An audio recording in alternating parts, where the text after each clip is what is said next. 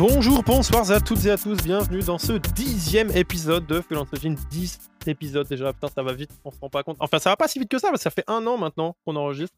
Ah ouais, C'est ça fait déjà un an.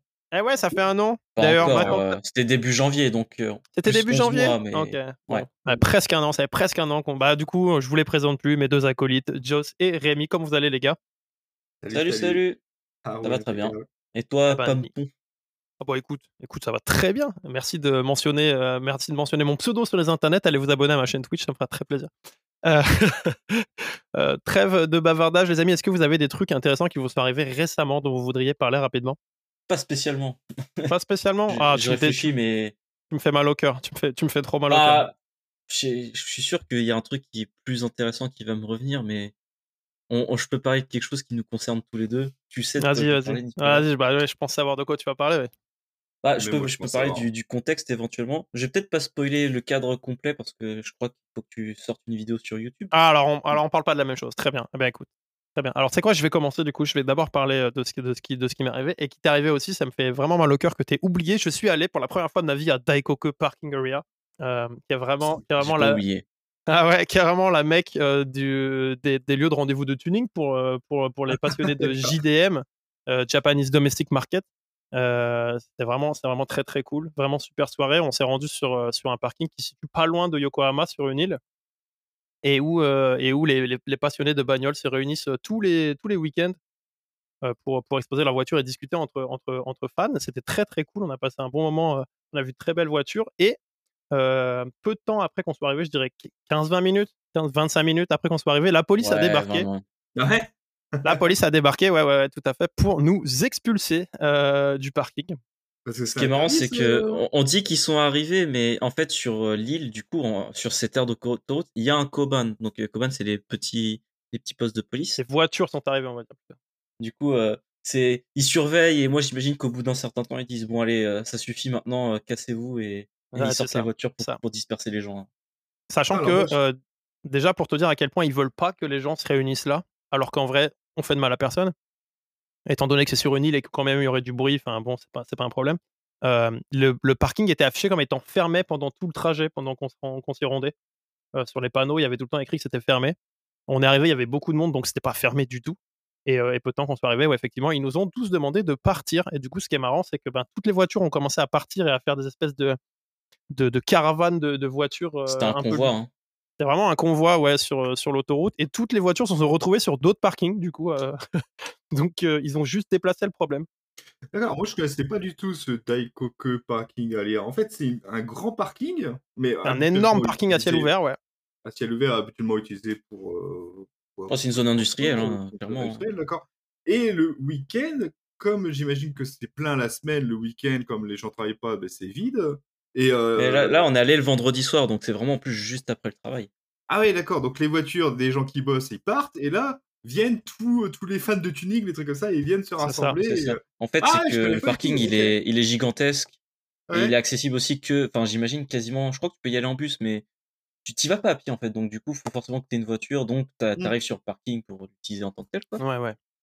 Et puis il y a aussi, fun. comme je disais, le facteur que ça soit une île sur une zone industrielle. Donc le vendredi, à partir du vendredi soir, il n'y a plus personne, si ce n'est les, les gens qui viennent pour ça, quoi. Donc, n'y a en fait, pas ça de fait riverains à déranger. ça. Quoi.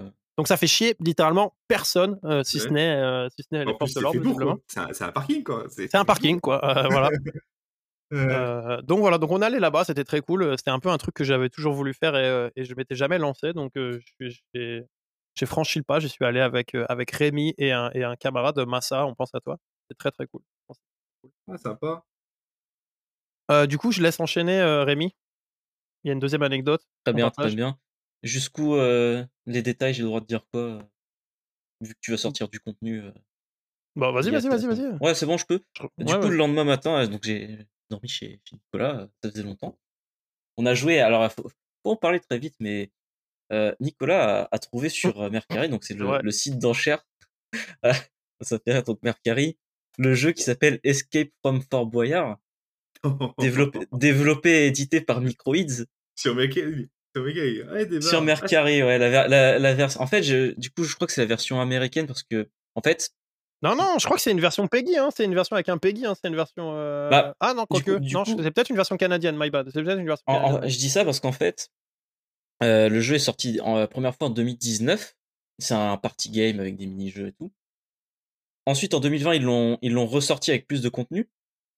Et ensuite, ils l'ont encore rebrandé en 2022 avec une version 2022. Et en fait, cette version euh, à, à l'étranger s'appelle Escape from, from Fort Boyard. Et du coup, euh, moi, j'y avais déjà joué. Nicolas découvrait. Et euh, j'avais dit que c'était nul. Non, non, mais disons-le franchement, disons-le franchement, c'est de la merde. Euh, voilà, j'allais dire dire que c'est nul, c'est vraiment gentil. Franchement, c'est c'est pas c'est pas possible. Quoi. Ah, ça, ça, ça, sent vraiment le jeu à stagiaire. Je, je suis désolé si c'est pas des stagiaires qui l'ont développé, hein, mais enfin, en tout cas le budget, quoi qu'il en soit, c'est. Bah, ça ressemble vraiment à une succession de mini-jeux habillés Fort Boyard. Ça fait vraiment assemblage de prototypes d'étudiants et. Euh... C'est ça. Et franchement, c'était franchement c'était à chier. Et encore, je suis, et encore, je suis méprisant. Et encore, je suis vraiment méprisant avec les étudiants en disant ça parce qu'aujourd'hui, il y a des étudiants qui sortent d'école qui ont des projets bien plus ambitieux et bien plus cool que ça. Donc euh, non, non, c'était vraiment, c'était vraiment, vraiment de la merde. Désolé Microïd euh, et aux gens qui sont investis dans le mmh. projet, mais là, désolé, hein, c'est la troisième fois qu'ils sortent le jeu. Pas s'excuser. Hein. non, mais disons pour les gens qui ont travaillé là-dessus et qui sont quand même ah, fiers d'avoir sorti quelque chose, je suis navré, mais effectivement, ce que vous avez sorti, c'est pas terrible, les gars. Euh. Mais j'ai une petite anecdote là sur Fort Boyard. Moi, j'ai un copain qui a travaillé sur la version 2008 sur, sur DS. Nintendo DS. Ah. Qui était à chier, hein, qui était vraiment à chier. Hein. Mais il le savait, bah. tu vois. Tout en, tout en le faisant, il le savait qu'il était à chier. Mais quand il le vend, c'était c'était peut-être l'un des jeux les mieux vendus de l'année en France, en fait. Tu vois. Ah, c'est l'époque de la DS. C'était l'époque de la bulle DS où tu pouvais vendre n'importe quoi. Si en plus tu avais une licence, tu faisais un carton. Ah oui, non, mais c'était ça. Ça se vendait dans les supermarchés. Euh... Et, donc, à 10 euros. ridicule, budget ridicule, hein, ils avaient rien. Ils, avaient, ils le savaient, ils n'avaient pas de sous pour développer. Bah oui, c'est. T'as un temps donné pour faire quelque chose et ça sort quoi qu'il en, quoi qu'il en coûte. Quoi. Tout à fait. Ouais, ouais. mais je, vous imagine en train de jouer à ça. Ah ouais. Non, mais c'est exceptionnel. C'était une catastrophe. Hein, ah, ah, juste, je tiens, je tiens à parler juste d'un bug parce que je me rappelle. Il y, a quand même ce bug où on ne sait pas qui est le joueur 1 et qui est le joueur 2. Et en, plein, en pleine partie, ils ont inversé le joueur 1 et le joueur 2 sans aucune raison. Sachant que parfois le joueur 1 pouvait jouer un peu avec le joueur 2. Enfin, c'était vraiment. En fait, j'ai compris ce qui s'est passé. C'est que normalement, tu es censé jouer chacun ton tour au mini-jeu. Et il y a en fait, à chaque début de mini-jeu, il y a un écran qui t'explique, un écran de tips qui t'explique ce que tu es censé ah faire. Ah oui, oui, c'est ça. Et si c'est au joueur 2 de jouer, mais que c'est le joueur 1 qui appuie sur valider pour passer à l'écran suivant, ça sera le joueur 1 qui jouera. Et du coup, euh, et du coup, il y a des moments, je fais bah, vas-y, skip, euh, skip les solutions, j'appuie à sa place sur croix, et c'est à lui de jouer. Il, fait des trucs avec sa manette, il se passe rien. Je fais un truc avec ma manette, c'est moi qui joue. Et euh, je dis bon, bah écoute. Et, et, ce qui est bizarre, c'est que parfois, il y avait que la moitié des inputs qui répondaient. Par exemple, il y avait une épreuve où Nicolas, il comprenait pas pourquoi il perdait tout le temps. Mmh. Et il me dit, mais vas-y, c'est bizarre. Et en fait, moi, j'étais avec ma manette et au final, euh, ça marchait. quoi. C'est qu'il y avait que la moitié des inputs au final qui étaient disponibles euh, à cause de. Enfin, c'était. Ouais, c'était une cata. Une cata. on, a, on a trop parlé de ce jeu médiocre. Euh, du coup, le lendemain, le lendemain, on, on est allé retrouver Jérémy de ici Japon, donc nos salutations. Et on a fait un petit road trip book off, hard off, vous savez, ce genre de choses. On a déjà parlé un peu. Et on a fait plutôt de belles trouvailles, je trouve. Enfin, c'était plutôt pas mal. Beaucoup de jeux, je vais pas revenir sur ce que j'ai acheté. Et vu que je restais encore avec Nicolas le soir même, en passant au book off, il a eu, il, est passé, je sais pas comment comment t'as fait, mais il est passé devant les les cartes Yu-Gi-Oh! Il s'est dit, je vais acheter deux petits decks qui vendent des, c'est plus des recharges que des vrais decks de démarrage. Donc pour 500 yens, donc vraiment pas grand chose. Il me semble que c'est 500 yens. Ouais, c'est 500 yens. Ouais, c'est vraiment pas cher. Et du coup, on s'est mis à jouer. Et bah, on est retombé dans, dans la collection de cartes. Quoi. On, on, y joue certes, hein, mais, mais on collectionne aussi. Ça pompe de l'argent, quoi. Voyez-vous. encore, encore, encore que je fais attention. mais on, est raisonnable, on est raisonnable, en vrai, ça va. Ouais, Par contre, du coup, ce qui est très cool, et je rebondis là-dessus, c'est que je suis très très content d'avoir mis la main sur des trucs que je voulais depuis très longtemps, à savoir des toutes premières éditions de cartes qui étaient sorties par Bandai à l'époque pendant un an et demi, quelque chose comme ça. Donc même avant que ce soit Konami qui récupère le jeu, c'était Bandai qui avait sorti les cartes. Et donc j'ai acheté un set de cartes euh, fabriquées par Bandai, donc je suis trop content. Il m'en manque quelques-unes, mais je vais, vais commencer à mettre la main dessus euh, petit à petit. Donc euh, ouais, ouais ça, je, ça, je suis vraiment très très content. Et petite précision, et après je vais laisser la main. C'est pas le jeu que vous avez vous en Europe de Yu-Gi-Oh! En fait, il s'agit de la variante Rush Duel qui est uniquement dispo au Japon et en Corée où vraiment toutes les, euh, toutes les règles ont changé. Il n'y a plus que trois espaces dans, dans la zone carte magie et monstre. Et en fait, c'est vraiment, ils ont vraiment dynamisé les règles de sorte à, en fait, tu pioches jusqu'à tu pioches beaucoup, tu peux vraiment poser beaucoup de monstres. De sorte à vraiment ne pas être frustré de, de ta mauvaise pioche si jamais tu as une mauvaise pioche en fait. Ouais, c'est quasiment impossible de brick en fait sur cette version ouais. du coup. Et du coup, il se passe tout le temps des choses. Vraiment, à chaque tour, il, quasiment, il se passe des choses. Et c'est vraiment une variante très, très agréable à jouer. Et du coup, en fait, ça n'utilise pas les mêmes cartes. Et la manière dont ils ont redesigné les cartes, c'est plutôt intéressant dans le sens où c'est plus lisible. Et les artworks, donc il y a toujours des artworks comme sur les cartes magiques et ainsi de suite, prennent beaucoup plus de place sur la carte. Et du coup, c'est Elles sont bien plus, agréable à collectionner. Ouais. C'est ça parce que l'artwork est, est, plus grand. On mettra des images, du coup, dans la version vidéo, on mettra des images comparatives de monstres connus, la version normale de la carte et la version, euh, la version Rush, histoire que les gens y comprennent exactement de quoi il est question. Et la version Bandai, si possible, éventuellement? Et la version Bandai aussi, du coup, qu'on mettra à côté, ça serait, ça serait marrant, ouais. Et du coup, ouais, il y a une belle évolution. Cette version-là du jeu est très très cool. Et, euh, et du coup, bah, ouais, on, joue à ça de temps en temps euh, avec Rémi le soir par webcam interposée, c'est rigolo. Ouais, gros système. Hein. Ouais, ouais, ouais. C'est un peu ghetto, mais ça marche. Écoute, pourquoi pas. Euh, Virgile, n'importe quoi. Joss, Joss est-ce que tu as des anecdotes à nous raconter? Est-ce qu'il t'est arrivé un truc palpitant ces dernières semaines? Euh, non, j'ai rien de spécial, mais euh, ces dernières semaines, j'ai regardé beaucoup d'animés. je me ah. suis dit que, au lieu de mettre une seule recommandation comme ça, je vais, je vais parler des deux animés que j'ai bien aimés. Je peux en dire trois, mais je vais en prendre deux. Et, Chainsaw Man. Non, mais comme ça, mais justement, c'est dans ma liste, c'est le prochain. En fait, c'est ouais, c'est c'est des phases. C'est à un moment donné, j'ai du temps, puis je le passe à jouer, puis à un moment donné, je le passe à lire des livres, et en ce moment, c'est des animés, et j'ai enchaîné. Mais vraiment, 4-5. Mais je vais en conseiller deux qui sont assez vieux, mais euh... Donc le premier, c'est Dolo et Dolo.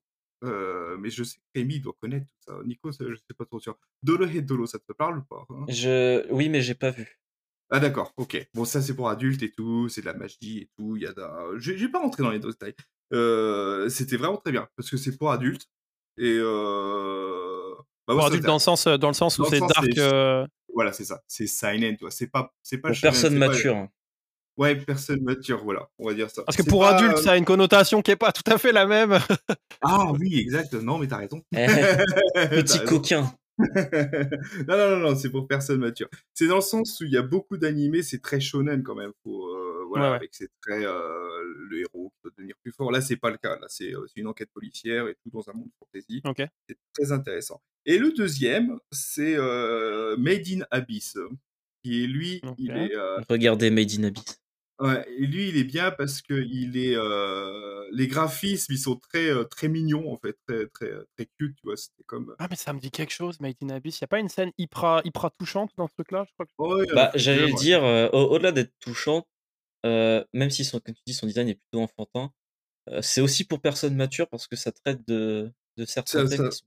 C'est, c'est très dur à, enfin c'est très dur à regarder. Je dirais pas jusque là, mais il y a des moments, c'est tendu quoi. Parce que j'ai vu, euh, j'ai vu justement sur le net des gens qui en parlaient en disant bon bah voilà j'ai pris un choc émotionnel en regardant le truc. Ouais, euh. c'est assez choquant. 2017 la première saison. Voilà. J'avais eu du, enfin pas du mal mais. Ils ont fait une première saison en 2017, ils ont fait ensuite un film qui est la deuxième saison en 2020, et là je suis tombé dessus parce qu'il y a la seconde saison qui vient juste de se terminer. Et c'est comme la seconde. Voilà, qu'elle a su. Euh, faut, faut regarder pour la première saison, il faut regarder les films, il faut regarder euh, D'accord, très bien. Saison.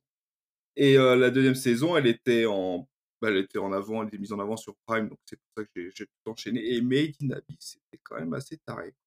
Voilà. Et, euh, le soundtrack est exceptionnel. Très bien, eh ben, merci. Voilà. C'était je vais, ma, je vais jeter un œil à ça. Donc, euh, avant l'heure. en, en, clair, t'as reco avant l'heure, mais en, en, clair, ce qui t'est arrivé, c'est que t'as replongé dans des animés. Et ça, c'est. J'ai replongé dans les animés. J'ai pas, pas parlé des autres, mais là, euh, je suis à fond dedans. Ok, ok, très bien. Eh ben écoutez, sans, sans plus de fioriture, on enchaîne directement avec les news.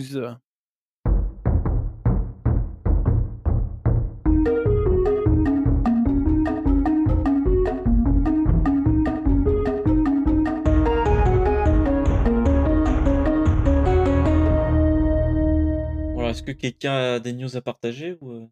Euh? ou j'y vais en premier Je ne sais pas si on peut vraiment qualifier ça de news à proprement parler, mais moi j'aimerais bien qu'on revienne vite fait sur le, sur le pseudo scandale de. Sur le lancement de Pokémon? Ouais, parce qu'on va pas parler de flop, parce que c'est techniquement pas du tout un flop euh, en termes ah de bah vente. Euh, 10 millions en 3 jours. Ouais, c'est, par contre, c'est. c'est un scandale qu'un flop technique pareil soit une, une réussite commerciale pareille. Que voulez-vous? C'est honteux. Je pense que plus au-delà que ce soit une réussite commerciale, tu peux, enfin, il y a beaucoup de gens qui vont en avoir rien à faire et je peux le comprendre. Le problème, c'est ceux qui défendent Nintendo et ainsi Game Freak à dire non mais de toute façon c'est c'est comme ça, c'est normal. Pas normal. Hein. Bah en fait là, moi pour moi, on, on atteint vraiment les limites de l'argument. Oui, mais le gameplay d'abord. Parce que Là, concrètement, ok, le gameplay d'abord, le jeu est hyper cool, euh, les mécaniques, hein, euh, les nouvelles mécaniques et tout ont l'air super sympa. En vrai, le jeu a l'air vraiment super cool. Des, retours que j'ai, euh, c'est peut-être le meilleur, le meilleur Pokémon en termes de gameplay. Et j'ai envie d'y jouer, et j'ai envie d'y jouer, sauf qu'à un moment, là, je pense que c'est le parfait exemple de, ok, les mécaniques d'abord, sauf qu'il faut pas non plus se foutre de la gueule des joueurs et sortir des merdes pareilles, parce que là, vraiment, techniquement, c'est honteux d'avoir un truc first party de chez Nintendo qui sorte dans cet état-là. Genre vraiment, c'est 5 ans après Zelda Breath of the Wild, je rappelle. Euh... Non, non, c'est précisé que euh, en début d'année, ils ont sorti Pokémon Legend Arceus, qui euh, pour la première fois allait dans un open world 3D. Et en fait, là où on se pose des questions, c'est que techniquement, Arceus est, est bien plus solide sur beaucoup de points que celui-là. Donc en fait, c'est, j'imagine que c'est plusieurs équipes qui bossent en même temps, mais du coup, ça veut dire qu'ils partagent pas du tout ce qu'ils font les uns les autres? Bah, ça après, euh, ça après c'est relativement classique, euh, tu vois, d'expérience personnelle. Je sais que dans des, certaines grosses boîtes, tu as des divisions qui sont séparées et qui partagent pas leur techno et tout parce qu'il y a une espèce de, rivalité un peu malsaine. Là, le problème que j'ai avec ça, c'est qu'en fait, il y a vraiment des bugs dans le jeu où tu te dis, bah simplement, ils ont pas, ils sont pas checkés quoi. C'est impossible qu'ils aient checké le truc et qu'ils et sachent pas que le bug il soit présent il y a un exemple parfait que je trouve vraiment. Euh, des exemples que je pas que, je trouve vraiment aberrant, mais dans le jeu, tu as une fonction où tu peux prendre des selfies. Donc, qu'est-ce qui se passe quand tu prends un selfie dans le jeu? Euh, ben, ça change de caméra. C'est-à-dire que d'un seul coup, au lieu d'avoir la caméra qui est derrière ton, la, la, caractère caméra, comme on dit, comme on dit souvent, tu as une caméra spéciale qui se, met devant, qui se met dans sa main, en gros, et qui, prend la, et qui, qui regarde dans l'autre sens et qui prend la photo du personnage. Sauf que bien souvent, ce qui se passe dans un jeu, pour optimiser les performances d'une machine, ce qu'on fait, c'est qu'on a on fait ce qu'on appelle du streaming. C'est-à-dire qu'on ne load pas tout en même temps et on charge et on décharge des assets en fonction de ce qui est affiché à l'écran. On fait assez souvent ça, même si c'est pas toujours le cas, on fait assez souvent ça en utilisant la caméra qui se trouve derrière le personnage et en gros tout ce qui est dans le champ de la caméra un peu plus élargi que la caméra, on le charge de manière à pouvoir l'afficher s'il y a un mouvement rapide de caméra et tout ce qui est derrière lui, on le charge pas nécessairement. Bah, qu'est-ce qui se passe là concrètement? C'est que dès que le joueur il switch de caméra, le mmh. streaming il continue d'utiliser la caméra qui est dans le dos du personnage Donc tout ce qui est dans son dos n'est pas affiché, mais n'est pas chargé, n'est pas chargé. Mais du coup, la, la, caméra qui arrive de face essaye de le montrer quand même et, ça n'est pas présent. Et qu'est-ce qui se passe? Le joueur il passe à travers le sol parce que d'un seul coup le sol n'est plus chargé parce qu'il y a plein, il y a plein de problèmes comme ça. il y a le collidor qui reste donc il passe au travers. Et euh, ouais non vraiment il y, a, des trucs, euh, il y a des trucs qui sont affligeants, il y a des trucs qui sont vraiment affligeants. Il euh, y, a, plein, y a plein de micro-bugs comme ça. Après, il y a des trucs qui sont techniques, mais c'est juste, euh, c'est juste des choix de performance, etc. Tu vois, par exemple, la lumière qui est un peu dégueulasse, les textures qui sont pas folles, etc. Surtout le popping. il y a plein de choses, mais en fait, oh, tu as, dit, ils ont pas checké. Je pense que soit ils ont pas eu le temps, soit ils se sont dit, bon, de toute façon, on laisse tel quel et ça passe, tu vois. Enfin, il y a un peu ce genre de choses. Ça dépend. Hein. Je pense que s'ils pouvaient, ils auraient tout réglé. en fait, moi, ce qui m'emmerde là-dedans, c'est que tu vas avoir des gens qui vont prendre leur défense non seulement ça, et en plus, euh, tu as même Nintendo, enfin, pas, je sais plus si c'est Nintendo ou Game Freak eux-mêmes qui ont réagi à ça en disant Bah écoutez, on n'a pas reçu de plainte, euh, on n'a pas l'intention de patcher le truc, machin. es là, tu fais bah, bah, s'il vous plaît, quoi, respectez vos clients. Enfin, là, vraiment, c'est le jeu est dans un état déplorable. Un patch, c'est le minimum syndical, quoi. Ah, parce qu'il n'y a même pas de patch pour l'instant, il y a. Alors, ils ont, ils ont sorti des patchs qui patchent en fait plus les bugs, mais d'équilibrage de gameplay en quelque sorte, enfin des, plus des bugs de gameplay. Et ils ont dit oui, nous sommes conscients et euh, nous, sommes conscients et je sais plus c'est quoi la tournure, mais c'est plus du style euh, nous tâcherons, euh, nous allons les prendre en compte. Mais il y a un peu de ça, c'est je sais plus c'est quoi la formule précise, mais c'est je sais pas s'ils parlent du jeu en lui-même ou du prochain ou les deux en fait. ouais ouais, c'est un peu ambigu. Ils vont pas le patcher si vous voulez mon avis, je pense. Ouais, ouais, parce que Pokémon, ils sont aussi passés à un rythme de production, là, récemment, enfin, ces dernières années. C'est. Il y a combien de jeux Pokémon par an, sans déconner? Bah, Comme je dis, là, ça en fait deux cette année. On va dire que c'est un par an. Mais il y a deux ans, c'était. Enfin, il y a un an, du coup, pardon. C'était le remake d'une ancienne génération, mais c'était un autre studio qui s'en chargeait. Donc en fait, je, ne sais pas s'ils veulent faire. Euh, il y a les, il y a les mini-jeux, il y a le, il y a le Pokémon là, que, bah, toujours là, le Go là, il y a. Ah, mais après, c'est d'autres boîtes qui s'en occupent. Mais... C'est pas d'autres boîtes, ouais, mais. Tel euh, Call of Duty ou un temps Assassin's Creed, ils, ils veulent faire. Euh, un... ils devraient faire une pause, mais j'allais dire, ils, ils, ont une licence annuelle en fait aujourd'hui. Ouais, ouais, c'est vrai, c'est vrai, c'est vrai ça. Et donc, il faut sortir tous les ans un nouveau jeu. Et puis, euh, ils n'ont pas les capacités, quoi. Enfin, ils n'ont pas les capacités, en même temps, ils ont les moyens d'avoir bah, les capacités. Si, ils, les, ils les ont en soi, parce que tu, tu me diras à quel moment ils vont arrêter ça s'ils font s'ils vendent 10 millions de copies en 3 jours, qui est le record, c'est un record. Ouais, c'est incroyable. C'est marrant parce que God of War est sorti une semaine avant, je crois, ou enfin très très peu longtemps avant. Et lui, déjà, il, il montrait ses gros muscles à dire Ouais, en une semaine, j'ai fait 5 millions. Et, là, t'as Pokémon qui arrive fait Ouais, bah, 10 millions en 3 jours. Bah ouais, et c'est là où moi ça me commence à vraiment me déranger très fort, c'est qu'à la limite, bah, God of War sur la technique, ils se foutent pas de la gueule de leurs clients, quoi. Donc, Un jeu qui sort tout, tout beau, tout chaud. Bah ouais. Alors ça veut pas dire qu'il n'y a pas de bugs, ça veut pas dire qu'il n'y a pas des imperfections, ça veut, juste dire que bah, le truc il est propre et que c'est jouable et que tu passes pas à travers les murs et que tu prends un selfie quoi. On en parlait dans l'épisode FAQ. Est-ce qu'il faudrait boycott Pokémon? Faudrait Vous ne me voyez pas, mais j'ai un gros sourire euh, en disant ça parce que le boycott n'est pas forcément la solution. C'est très bien que ça sert à rien, le boycott. Euh, ça marche pas, les gens ils achètent quand même. Euh, même si, enfin, tout le monde a envie de dire on n'achète pas pour que Nintendo et Game Freak. Parce qu'on parle de Nintendo, mais en fait, en vrai, c'est Game Pokémon Freak. Hein. Company. C'est Pokémon Company, c'est un truc indépendant, enfin plus ou moins indépendant. Ouais, ils, ont... ils ont leur part quoi. Bah, alors, aux, dernières nouvelles, Nintendo avait 40% de, de, Pokémon Company et, et Game Freak à je sais plus combien, mais en gros, Game Freak, c'est quand même un studio indépendant qui n'appartient pas à Nintendo. Voilà, mmh. pour, le, pour le faire simple. Mmh. malgré tout, bon, c'est qui injecte l'argent. Game Freak quand même doit avoir quand même pas mal de sous et sortir des trucs pareils. Alors c'est où un choix parce qu'ils se disent bah de toute façon on fait 10 millions sans faire d'efforts. Mmh Donc c'est où c'est où ça qu'ils se disent ou ils se disent simplement on n'est pas capable de le faire et auquel cas si c'est vrai c'est une question de on n'est pas capable bah embaucher des gens. ouais. Donc ouais, je suis, suis pas ultra, je suis pas ultra content de la, de l'état du jeu à sa sortie, même si le jeu a l'air, je le répète encore une fois, très très cool. Et je souhaite beaucoup de bonheur aux gens qui l'ont acheté et qui s'amusent dessus évidemment. News suivante? Du coup non, pas d'autres news. Bah, écoutez, très bien. Dans ce cas-là, on va enchaîner avec le sujet du jour. Alors le sujet du jour, très simplement, les amis, on va parler des VGA. Je vous explique ça tout de suite après le jingle.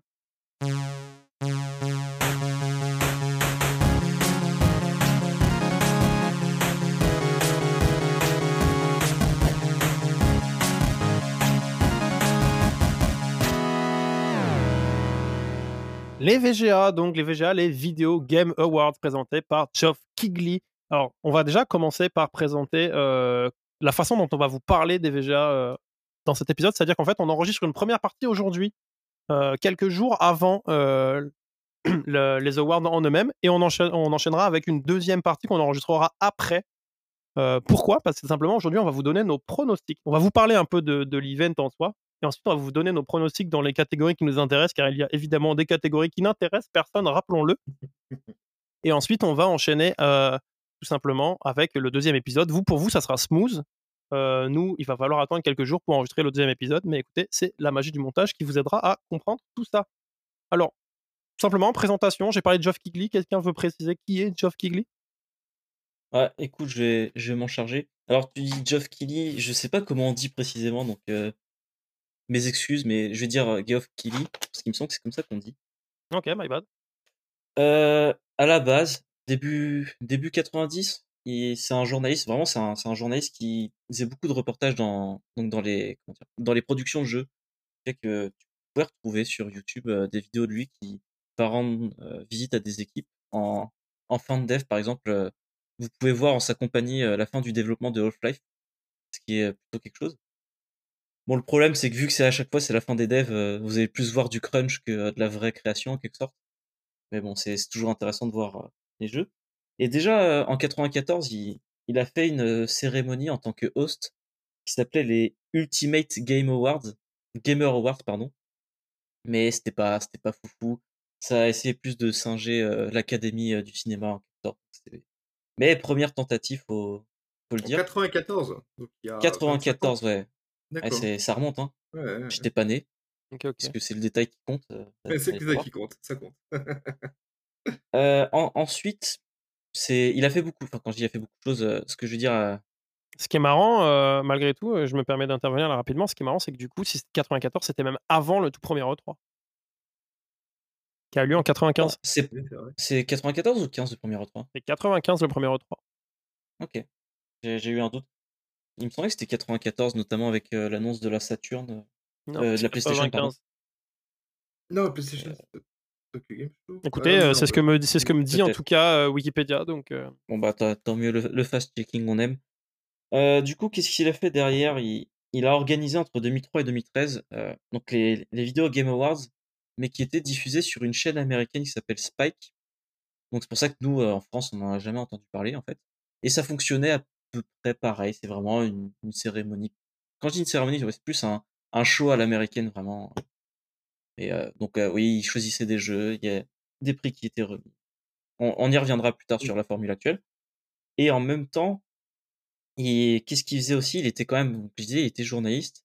Il était journaliste pour Games Trailer. Et en fait, il faisait des vidéos. Alors, c'est assez curieux parce qu'en fait, un temps, il va, il va encore une fois aller voir des devs et, et parler très sérieusement de certains sujets. Je sais pas, je donne un exemple random.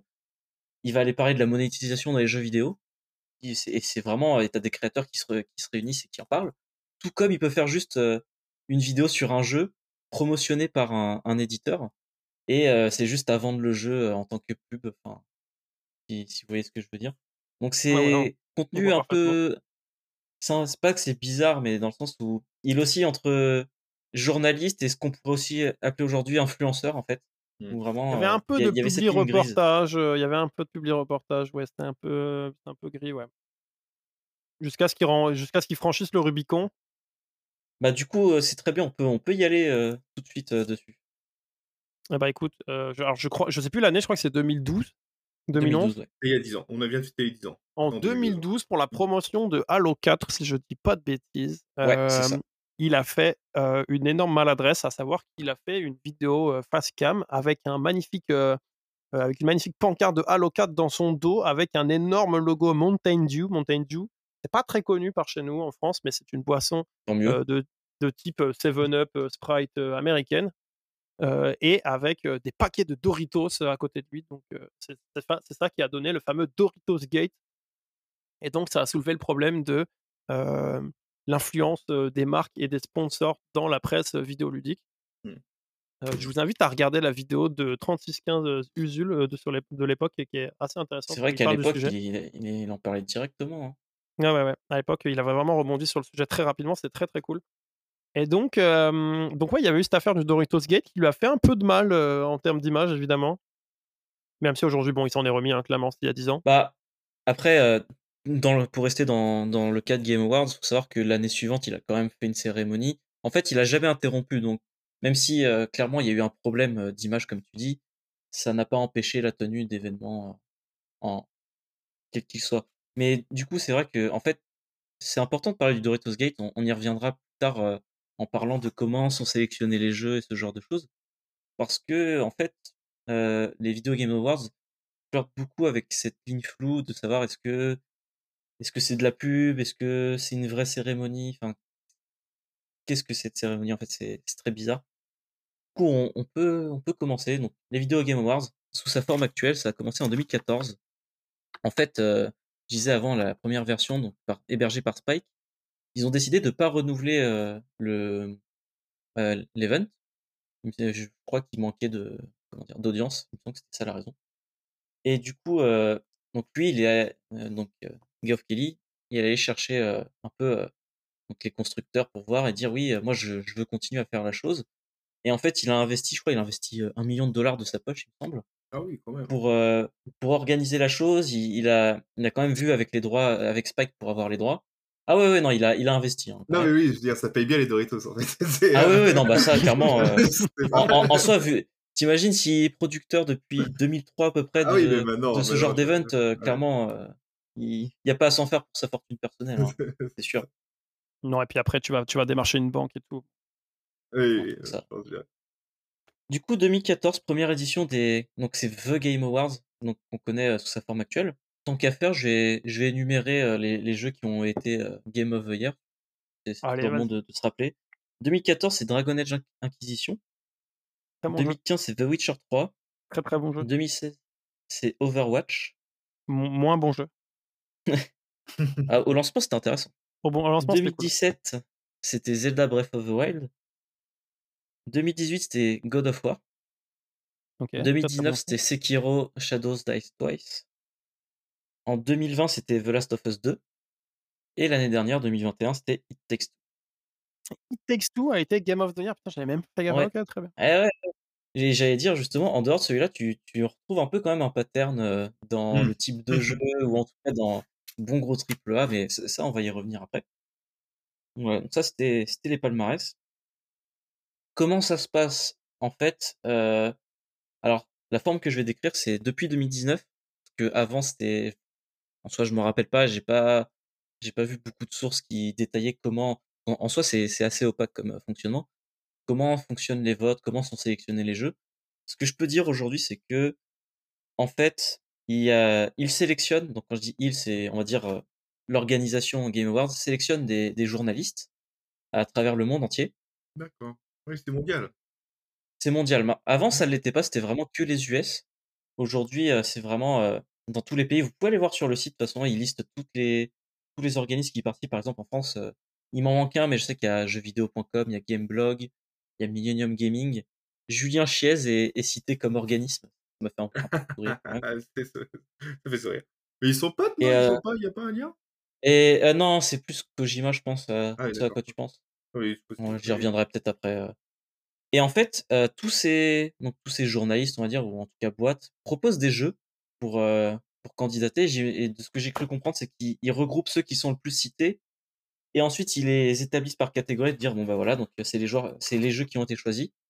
Et ensuite, chaque organisme choisit celui qu'il préfère. Alors j'imagine, je me demande comment ça doit se passer en interne. Est-ce que c'est le rédac chef qui dit c'est moi qui choisis Est-ce qu'ils font un vote entre eux Bon, ça c'est à la discrétion de chacun. Potentiellement jamais, ouais. Oh, c'est à la discrétion de chacun. De toute façon. Et donc ces votes-là représentent 90% du résultat final, sachant qu'aujourd'hui les fans peuvent voter sur le site donc c'est 10% du résultat final. Mmh. Oh, ça reste sérieux quand même. À oh. savoir que du coup, on a un, impact qui est assez ridicule hein, sur l'issue des votes. C'est ça. 10%, c'est franchement, c'est, ça, ne votez pas en fait, ça sert à rien. Wow. Si ça te fait plaisir, ça au moins tu peux voir les catégories. Quoi. Du coup, ce qui est intéressant, c'est de voir que comment est-ce qu'ils choisissent. Et ça fait un lien. Joss voulait en parler dans les news. Donc on, peut introduire le sujet ici. Du coup, je me rappelle qu'il y a à peu près un mois, Gamecult avait tweeté disant que il ne faisait pas partie du comité de vote des Game Awards parce qu'il ne, voulait pas se mêler à ça, en fait. J'ai plus la formulation précise, mais il, ne voulait pas en faire partie. Et du coup, Joss, je pense que tu voulais nous parler de ce qui est devenu Gamecult entre temps. Ah oui, oui, mais avant ça, pourquoi est-ce que tu sais pourquoi est-ce qu'il voulait pas en participer ou pas? Euh, bah, écoute, c'est quoi? Je je Parle de Gamecult et moi derrière je vais je vais retrouver la formulation, euh. Ah d'accord, OK, OK, OK, ça va. Euh, oui, bah, oui, je voulais parler de Gamecult. Je voulais parler de Gamecult parce que c'est, je sais que Nicolas était pas très fan du site web, du site, de de l'équipe de journalistes, mais moi à l'inverse, j'étais très, très fan de cette équipe-là et heu, Gamecult, c'est un site, ça fait plus, ça fait plus de 20 ans que j'allais dessus. J'allais dessus quasiment à ses débuts. Je vais juste, je remets les choses dans, dans un peu de contexte. Je suis pas en mode hater de Gamecult. Euh, c'est pas, c'est pas, l'idée. Non, non, mais t'avais pas, pas plus, simple, plus simplement, j'aime pas leur position où ils se prennent un peu pour une forme d'élite, machin un peu pédante, et ça avait effectivement un peu tendance à m'agacer. Ouais. Ouais, Non, mais c'est pas un problème, c'est euh, les goûts, les couleurs, comme on dit. Et, euh, et eux, ils ont été. Gamecult a été c'est un, un, site web, mais qui faisait partie d'un groupe de médias depuis la fin des années 2000, 2007, 2008, je sais pas la date exacte. Et ce groupe de médias est passé de main en main à plusieurs reprises. Et en début d'année, c'est assez marrant, intéressant, c'est qu'en début d'année, TF1 a voulu fusionner avec M6. Je sais pas si vous parler de ça. Et pour ne pas rentrer, pour essayer de, pour que la fusion se fasse, ils devaient pas avoir un monopole, donc ils ont dû se séparer de plusieurs filiales. Et ils se sont séparés de la filiale de la filiale qui comprenait le groupe de médias Gamecult et les numériques, tout ça. Et ils se sont séparés à pas cher et ils sont tombés pile dans la main de, de requins, en fait, qui s'appelle. je sais même où Rework, il me semble, c'est quelque chose. Reworld ou Rework. Ouais, quelque chose du genre. Un groupe qui est connu pour mais pour racheter des journaux, mais pour acheter le nom du journal, en fait. Hein, et ne pas faire de presse, en fait. C'est un groupe de, voilà, qui est connu pour prendre le nom, pour prendre le potentiel marketing du nom. Ils virent toute l'équipe de rédaction. voilà, toutes les news, ils les font sous-traiter par des pays francophones. Donc là, c'est des Marocains, c'est comme ça. Dès qu'il y a une news qui tombe sur le web, ils font. Et ils créent du contenu. Ils ramassent ce contenu. Et ils vident, ils vident en fait des journaux euh, de leur substance. Tout ça pour surfer sur la vague, pour faire euh, du clickbait, qu'on appelle, pour avoir un maximum de trafic, et ça marche tant que, tant que la, renommée de, de, la marque est là, ça engrange des sous, ça engrange des sous, ça engrange des sous. Et le problème, ben, c'est que Gamecult, eux, disaient qu'ils étaient pédants, mais c'est vrai qu'ils oui, c'est vrai, tout à fait, ils étaient pédants, ils étaient très fiers, en fait, de leur, euh, de leur statut de journaliste, tu vois, avec leur carte de presse, de, faire des ah. enquêtes. justement, je me permets, donc, pour être précis, j'ai retrouvé le tweet où ils, où ils, expliquaient pourquoi ils ne font pas partie du jury des Game Awards. Ils disent Nous avons reçu le mail de Geoff nous proposant de faire partie du jury français des Game Awards. Nous avons simplement décliné l'invitation, considérant qu'un événement de ce genre n'est pas de notre place. D'accord. Oui, bah oui, c'est ça. C'était très leur. Ils, avaient une fierté, hein, faut, faut, faut, je, mmh, mmh. Hein, totalement. Ils avaient une fierté d'être. C'était des journalistes, tu vois. Les mecs, c'est des journalistes dans l'âme, tu vois. Et, et forcément, tout ce qui était publié reportage, tu vois, ils, ils, ont été pendant longtemps en guerre avec Gameblog ou des choses comme ça, ou euh, flirtaient, ou, euh, flirtaient avec le publié reportage. Et euh, pour eux, tout ça, c'était vraiment, non, en dehors, nous, on est objectif, tu vois, on est là, ils étaient là-dessus. Et forcément, ben, Reworld, ça, ça, ça, rentre complètement en, en crash avec les positions de Reworld. Donc là, ben, Gamecult, toute, toute, toute, la rédaction a décidé de, de partir. voilà, dans le droit français, il y a quand un journal de presse, il y a ce qu'on appelle une clause de cession. Alors moi, je l'ai appris sur le passage, mais quand, quand un journal change de propriétaire, les journalistes ont le droit de partir avec, avec des revenus selon leur ancienneté, avec un petit package. Donc, ils ont préféré tous quitter le navire. Donc, Gamecult tel qu'il n'était n'existe plus. Le nom marche, mais, mais déjà, on voit la transformation. Déjà, il n'y a plus aucun test sur le site, c'est que des news là depuis qu'ils sont partis. Et il y aura plus de tests. Hein. Il y aura plus de tests. Ça va être que du public reportage, ça va être que des choses comme ça. Voilà, donc le, le Game Cult est décédé. Et moi, ça me rend triste parce que c'est vraiment un jeu, c'est vraiment mmh. un site sur lequel j'allais tous les jours. Euh... Alors, je participais pas trop au forum, leur cœur, tu vois. Mais j'allais, j'allais tous les jours. Ça, ça, me permettait de me tenir au courant de, de l'activité euh, vidéoludique, quoi. Et puis je la perds. Et puis en plus de ça, ils avaient des émissions qui étaient euh, ils avaient une fameuse édition qui s'appelle Gaijin Dash. bah, moi, je dois bien admettre malgré tout que, tu vois, en fait, même si c'est vrai que j'étais pas particulièrement fan de l'attitude qu'il pouvait avoir par moment et tout, euh, je reconnais la qualité euh, journalistique euh, mmh. qu'avait le site. Et j'admets qu'évidemment, c'est effectivement une perte, je pense, pour, pour le journalisme vidéoludique français. Très clairement. Mmh. Très clairement. Et coïncidence, j'en parlais vu qu'on parle de Geoff, coïncidence, c'était quand, quand Gamecult s'est fermé pour, pour ne pas entendre avec, avec le nouveau patron. Il y a dix ans, pile dix ans, c'est le magazine Joystick qui a fait, qui, à qui s'est arrivé la même chose. Exactement la même chose. Ils ont été rachetés par une entreprise qui les a vidés son contenu et donc la rédaction est partie. Partie en masse, clause de cession, la rédaction est partie. Dix ans pile où en fait, les journalistes à l'époque de Gamecult refusaient que leur magazine ne soit plus que du public reportage. Tu vois et ce qui est très drôle, c'est que donc dans la dernière édition du magazine de, de ce joystick d'il y a 10 ans, il y a un reportage sur le Doritos Gate. où on, était on était vraiment dans, dans cette scission entre qu'est-ce que le journalisme et qu'est-ce que l'influence en fait. Et c'était avant. Maintenant, maintenant ben, on comprend. Maintenant, les influenceurs, sont, on les appelle, on les appelle parce qu'ils sont en fait. Et ils, sont, ils sont influencés, ils influencent. Et voilà, maintenant, il y a une ligne. Mais à une époque, c'était flou, parce qu'on prenait, on pensait le, journaliste objectif, et alors qu'en fait, on ne savait jamais vraiment est-ce qu'il pouvait être objectif. Euh? C'est là où ce que le Doritos Gate a révélé, c'est que finalement, les journalistes n'étaient pas vraiment objectifs. Et, euh... et avec la mort de Game Cult, ben, plus de sites, je peux dire, plus de presse professionnelle qui est française, plus de presse professionnelle. Enfin, il y a très peu, hein, il reste Canard PC, JV Le Mag, mais la plupart de la presse vidéoludique française ben, n'est plus objective. D'ailleurs, c'est Jeux vidéo magazine, l'autre jury que j'ai oublié. D'ailleurs, ça me fait penser parce qu'on parle souvent du Doritos Gate et c'est marrant de parler de jeux, etc. Mais je sais plus, c'était en 2013 ou 2014, il y avait eu la version française du Doritos Gate avec le Sushi Gate. Est-ce que vous vous souvenez du Sushi Gate? Non, mais c'est Où en fait, il y, avait, il y avait des membres de la rédaction de plusieurs sites de jeux vidéo français qui avaient été invités au restaurant par un, par un RP de chez PlayStation. Et donc, ils, qui avaient mis des photos, qui avaient mis des photos sur Twitter ou je sais plus trop quoi à l'époque, et ça avait été commenté avec un truc du style on n'a pas le même maillot, mais on a la même passion, machin. Donc un truc à la base un peu, un peu positif. Je me rappelle de cette photo par contre. Et ouais, et en fait, ça avait un peu créé le scandale en mode bon bah voilà, donc concrètement, ça fait la guéguerre parce qu'il y avait du game cult. Alors je crois, si je dis pas de conneries, il y avait du jeuxvideo.com, du game cult, du game blog. il y avait tout le monde. Et du, vraiment, il y avait tout le monde hein, sur cette photo. Et, et donc c'était, ah, donc ça fait la guéguerre en vrai, sauf que dans les faits, bon bah ça va bouffer des restos avec, ça va bouffer des restos avec les représentants de Sony. Donc ça avait un peu tiré la gueule à l'époque en France déjà. Il y avait eu, on avait eu notre équivalent du Torito Skate français avec le sushi. On mettra la photo si on la trouve dans la version vidéo, évidemment. Voilà. Alors, c'était mon petit aparté, parce que ça rentre pas forcément, là, on va parler des VGA. Mais, euh, mais voilà, c'est pour dire euh, la limite entre l'influence, euh, l'objectivité, la critique. La critique était l'objectif. On va pouvoir en reparler tout à l'heure, du coup, pour enchaîner, une question très simple. Est-ce que, perso, j'ai peut-être regardé toutes les éditions, je crois?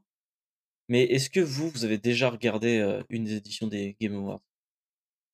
Étonnamment, oui. J'en ai regardé. J'en ai regardé même plusieurs.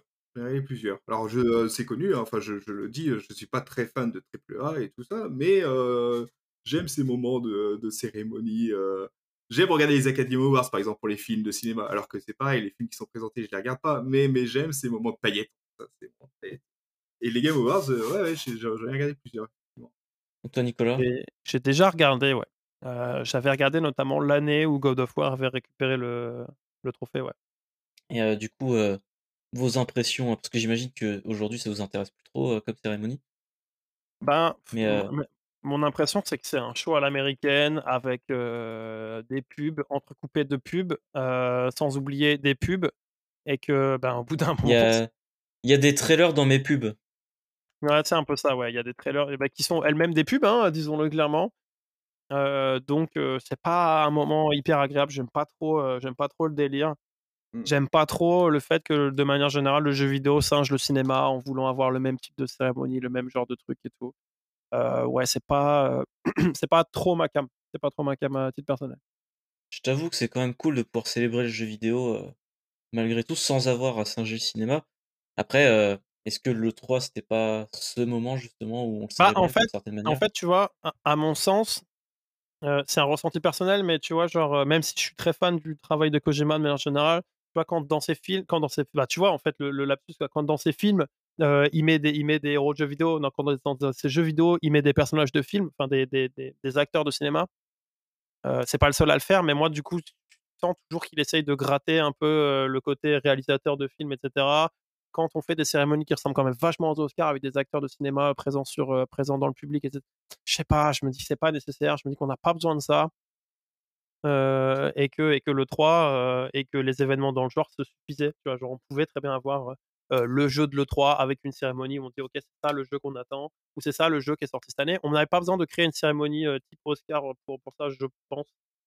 Même si en un sens, bah, c'est un événement marketing important qui permet de rappeler les sorties, qui est donc donc c'est important dans le calendrier, mais c'est plus la forme qui me qui me déplaît personnellement. Du coup, on en parlait, il y a beaucoup énormément de pubs. Donc on va peut-être dissocier donc les pubs, vraiment, vraiment où c'est des produits hors jeux vidéo qui sont présentés pour faire de l'argent, sûrement. Parce que j'imagine que de toute façon, ils doivent c'est une société qui doit faire de l'argent, donc il faut, sponsoriser, mais aussi, pourquoi je pense qu'aujourd'hui, ça, il y a beaucoup de, beaucoup de public, c'est de par toutes les annonces, toutes les annonces, tous les trailers de jeux qui sont diffusés, qui sont donc en fait, tant qu'à faire, autant parler de comment se passe une, une édition. il y a d'abord le pré-show. Alors, c'est un peu chiant, mais il y a le pré-show, donc avec quelques petites annonces, de la pub, tout ça. Et ensuite, le vrai show avec une vraie présence scénique. Et c'est ça, c'est en fait, ils prennent les catégories principales, ils font un vrai, une vraie remise donc de prix dans le sens où ils annoncent les jeux qui, qui sont nommés. Ensuite, c'est la, la, personne qui gagne vient faire son petit speech, tout ça. Ensuite, ils diffusent de la pub ou des trailers ou les deux, à voir, ça, ça dépend.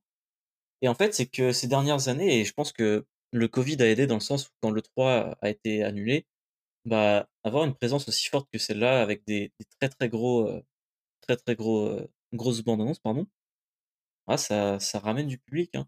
Et tout à l'heure, c'est marrant, euh, Joss, tu lui disais être copain avec Kojima à propos de. non, mais je me demandais. Non, je ne parlais pas de Kojima, mais c'est vrai que Geoff est. Et bah, du coup, en fait, c'est lui, il est très proche de, de Kojima et c'est lui qui a ramené Death Stranding. Il a, qui a ramené la première interview de mémoire de Kojima. Ils ont annoncé au Game Awards, si je me trompe pas, qu'ils travaillaient avec PlayStation sur un jeu, donc qui était Death Stranding, pour qu'ensuite, quelques mois plus tard, le premier trailer tombe en plein milieu de l'E3. En fait, si je me rappelle, ce genre de connexion aide. Si je me rappelle bien, bon, Geoff de base, il est très fan du travail de Kojima, même ils sont proches parce qu'ils se connaissent euh, via leur travail en fait. Et euh, l'année où Metal Gear Solid 5 sort, il est censé, ou est-ce qu'il a eu un Game Awards? J'ai pas, j'ai pas retenu dans la liste, mais. Euh, euh oui, ah, alors j'ai plus les détails en tête, mais il me semble qu'il était nommé. Il est très... Le jeu est sorti en 2015. Et en fait, c'était la période où Kojima avait tous ses problèmes avec Konami et il avait, enfin, il avait interdiction. Est-ce qu'il avait vraiment interdiction? En tout cas, il ne pouvait pas participer. Il pouvait pas représenter le jeu, en fait. C'est ça. Du coup, il n'est pas allé chercher. Euh, Et ça a fait très grand bruit parce que Geoff a pris donc la parole pour le dire, en fait. Et ça, c'est quelque chose de rare dans l'industrie où on parle de. où d'habitude les entreprises ne parlent pas trop des créateurs des jeux. Ça, c'est un sujet qu'on pourra parler aussi. Mais les entreprises aiment bien cacher tous les noms des créateurs. Mais donc du coup, c'est quelque chose de très rare de dire voilà, c'est ce mec-là peut pas venir, c'est lui qui a fait le, travail. Et l'année suivante, alors qu'il s'est détaché de Konami, qu'il a créé sa propre boîte et tout, il est monté sur scène. Et est-ce qu'il est venu présenter son jeu ou pas, je ne sais plus, mais euh, ça a été un grand événement en fait. à ce moment-là, le retour de Kojima, le donc ils sont de très mémoire. Oui. Par exemple, dans, dans le genre, c'est au Game Awards qu'on a vu pour la première fois euh, du gameplay de Breath of the Wild, donc du nouveau Zelda, du nouveau à l'époque. Alors, euh, je ah sais qu'il avait réussi à négocier ce, ce genre de, de, choses en fait. Et euh, du coup, j'en profite pour venir comment ça se passe. J'ai un ami qui, m'a parlé un peu de comment se passe, comment on fait pour avoir son trailer dans Game Award. En fait, il y a deux manières. C'est soit Geoff lui-même vient te chercher, dans le sens, de toute façon, il, il a un carnet de contact de, de, son passé de journaliste, il a un carnet de contact extraordinaire. Il peut toucher à peu près n'importe quel studio, j'imagine, euh. Mmh. Qui existe. Et en fait, si euh, il y a un, jeu, si vous développez un jeu qu'il aime, eh ben, il peut, il peut vous contacter et vous proposer de d'introduire un, un trailer pour votre jeu gratuitement dans la cérémonie. Par contre, si euh, c'est pas lui qui vient vous chercher, vous pouvez acheter un slot avec une, une, durée déterminée pour un certain prix. du coup, source d'un ami que je vais pas pouvoir citer, donc faites-moi confiance ou pas, à vous voir. il, est question de 500 000, 500 000 euros pour les 30 secondes de mémoire. Ah oui, quand même. Ah oui. Je, je corrigerai parce que j'ai plus les chiffres en tête, mais. Ah oui, d'accord. Mais, mais. Mmh. Ce qui est intéressant parce que. Ce qui est un montant intéressant parce qu'en fait, tu vois, si tu essaies de faire la promo de ton petit jeu et tout, ça va être très compliqué pour toi de te payer 30 secondes aux, vidéos. Ah, les indépendants non donc pour les, Pour les indépendants, c'est mort de chez mort. Par contre, euh, bah, c'est peanuts, tu vois. Si t'es Activision ou euh, machin que tu veux présenter le nouveau Call of Duty, 500 000 dollars, c'est pas grand chose, quoi.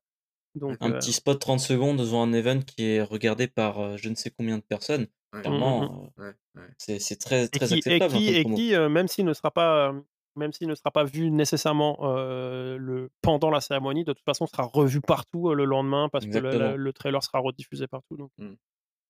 Mmh. Ce qui est intéressant, c'est que on peut voir les Game Awards un peu comme une alternative à l'E3 dans le sens où c'est très cérémonie, on diffuse des bandes annonces.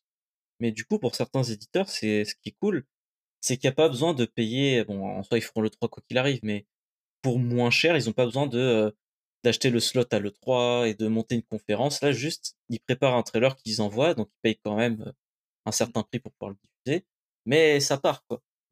Et après, euh, de toute façon, avec un peu de chance, ils peuvent intégrer de la pub dedans. Je donne un exemple, je sais pas pourquoi c'est ce qui m'est resté. Je sais que c'était l'année dernière, il me semble, pour Final Fantasy XIV.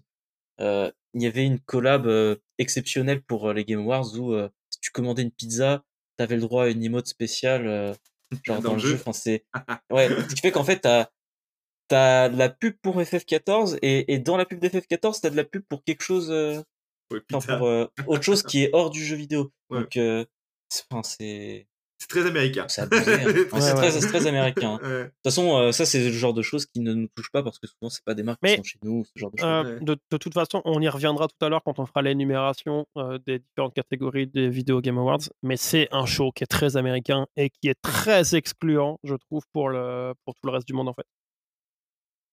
D'ailleurs, juste pour savoir, vu que vous n'avez pas regardé les éditions récentes, est-ce que vous savez combien de temps a duré la dernière édition? À la louche? Oh, C'était 2h30.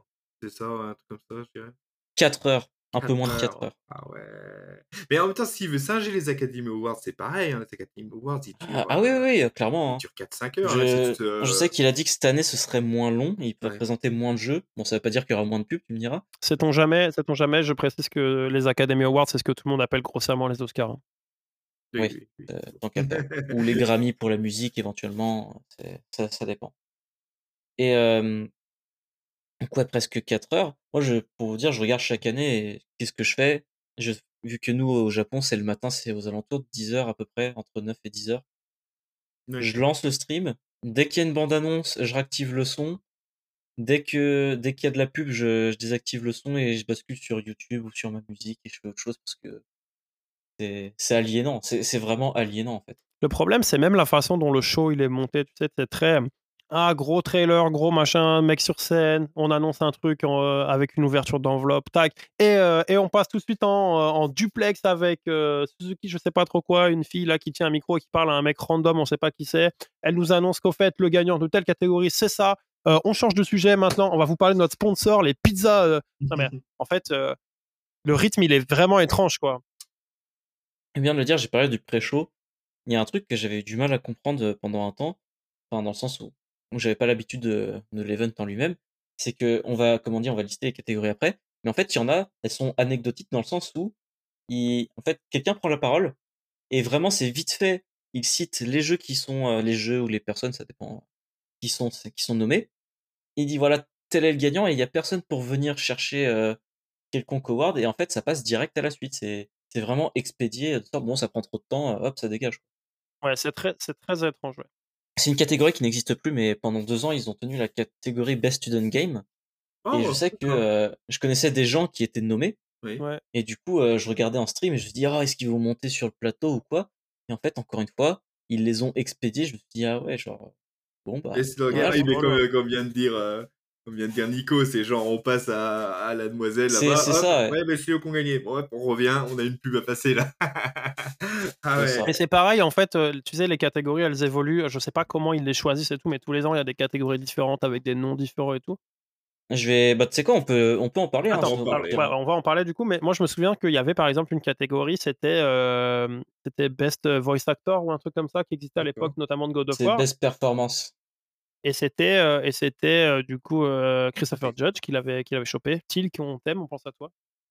Mais, mais surtout, je crois que cette catégorie n'existe plus. Si, si, elle est toujours là. elle est toujours là? Ah oui, elle est toujours là. Ok, my bad, my bad. Mais, ok, donc my bad. Donc celle-ci existe toujours, mais en tout cas, tout ça pour dire que, même si ce coup-ci je me suis gouré, il existe des catégories qui, qui, qui, qui bah, du coup, n'existent plus. J'ai la liste, je vais pouvoir en parler. Euh, bah, tant qu'à faire, euh, autant lancer les catégories. Déjà et après, on lance les catégories. Est-ce que vous voulez faire, euh, est-ce que vous voulez faire des pronostics sur qui va gagner ou est-ce que vous voulez vous qui vous voudriez voir gagner? C'est pas tout à fait la même chose. Je pense que vu qu'on n'aura pas beaucoup joué à, au jeu sélectionné, juste on, parle de un peu ce qu'on a joué ou on, dit ce qui nous passe par la tête. Par contre, juste, est-ce que je liste les catégories? Est-ce que je liste les catégories avec chaque jeu? Parce que bah, je pense d'abord lister toutes les catégories et ensuite sélectionner les plus intéressantes, même si je dis pas qu'il y en a qui sont pas intéressantes, mais. Vas-y, on va faire ça alors. Donc, aujourd'hui, pour l'édition 2022, donc les catégories toujours présentes, on a Game of the Year, Tra, Best Independent Game. Francis les. Francis les ok, d'accord. Donc, jeu de l'année, meilleur jeu indépendant, meilleur jeu mobile, meilleur jeu narratif, meilleure bande-son, meilleure performance. Donc, comme tu disais avant, c'est pour les, les, acteurs, de motion capture et ainsi de suite. meilleur impact. Donc, j'imagine que c'est des jeux qui. Un message ont plus un. Ouais, c'est ça. meilleur jeu d'action-aventure, meilleur RPG, meilleur jeu de combat, meilleur jeu familial, meilleur jeu de sport ou de, de course, meilleur jeu multijoueur, euh, meilleure direction artistique, meilleur euh, euh, game direction, j'imagine que c'est un peu, c'est direct, pas directeur, mais c'est de manière globale en fait. C'est un, peu compliqué à voir comment il le présente. Meilleur jeu AR ou VR, meilleur jeu d'action, meilleur, meilleur jeu de simulation ou de stratégie, meilleur design audio. Alors, alors il y a le best ongoing game, c'est les jeux qui sont toujours en ligne et qui continuent. Comment? Ah les jeux as a service qui sont toujours en, qui sont toujours en ligne. Pas forcément as service, mais oui, par exemple Counter-Strike, c'est depuis longtemps. c'est ça, c'est les jeux qui continuent chaque année. Best Debut Indie Game, donc j'imagine jeu indépendant qui vient de sortir. Ah, peut-être premier jeu indé du studio, j'imagine, je pense. meilleur support communautaire, donc comment les équipes interagissent avec les, les, joueurs. meilleure innovation dans l'accessibilité et meilleure adaptation. Alors, meilleure adaptation, c'est de cette année. C'est tout nouveau. Et du coup, t'en disais, donc dans les catégories qui n'existent plus, on attends, avait attends, parce que je sais pas si tu l'as dit, du coup, il y a le jeu le plus anticipé. Ouais, alors oui, pardon. Alors ça, c'est uniquement le jury. Enfin, ce qu'on a expliqué avant, c'est 90% du jury et 10% des fans. Ensuite, il y a quelques catégories qui sont que votées par les fans. Mmh. Donc on a le jeu le plus attendu, comme tu dis. Voilà. Ensuite, le meilleur athlète d'e-sport, la meilleure team d'e-sport, le meilleur jeu e-sport, le meilleur coach e-sport, le meilleur événement d'e-sport, euh, le meilleur créateur de contenu, donc euh, créateur de contenu de l'année plutôt. Et il y a Player's Voice, mais je suis pas sûr de savoir ce que ça représente. Et du coup, donc j'allais dire, les catégories qui n'existent plus, comme tu disais, une seule fois, on a eu le meilleur remaster. Ensuite, pendant deux ans, il y a eu le meilleur shooter. Donc j'imagine que ça a disparu dans Action, je pense. ensuite, développeur de l'année, en 2014 2015 seulement. Et comme je disais tout à l'heure, meilleur jeu étudiant 2017 et 2018. Et aussi dans les catégories fans, il y a, alors elles sont un peu, un peu spéciales, mais il y a meilleure création de fans pendant trois ans. Trending Gamer, j'imagine que ça a été remplacé par créateur de contenu, je pense. Mmh. Ensuite, il y a la version chinoise de, de ce World-là. Ah oui, d'accord. Meilleur. Ah ouais, non, c'est. Ensuite, pendant un, un, an, il y a eu le meilleur moment e-sport. Donc, j'imagine que ça doit être genre un moment marquant et non pas un événement. Mmh. Et pour finir, le, le meilleur host d'e-sport pendant trois ans. Ça fait beaucoup, beaucoup, beaucoup. J'espère que je vous ai pas perdu. Euh, ouais, tu m'as perdu. non, mais en fait, en fait c'est intéressant parce que malgré tout, si tu as perdu les gens, c'est quand même. Vous faut vous, vous rendrez compte que c'est pas pour rien que le show il dure 4 heures, quoi. Ah oui, ah non, non. Parce que si tu passes rien qu'une minute. Euh, parce que là, là, cette année, 2022, il y a 31 catégories. Quoi. Rien qu'à donner un award, tu vois, le fait de donner un award à une des catégories, t'en as pour deux heures. Surtout qu'il faut un invité qui va le remettre. Donc, ça veut dire qu'il faut défrayer. J'imagine Il faut, présenter les nominés et tout. Bah oui, non, c'est incroyable. Bah, c'est pour ça qu'il y a des catégories où genre vraiment c'est euh, ah au fait euh, au fait le meilleur le meilleur jeu indépendant c'était ça voilà hop et on passe à autre chose moi, ce que je propose, c'est qu'on on prend chacun une catégorie qui nous plaît et puis on la commente. Ça eh bah écoute, euh, commence hein, vu que tu as proposé l'idée. Oui, bah oui, bah, je vais commencer. Alors moi, ça serait les best RPG. Ah bah allez.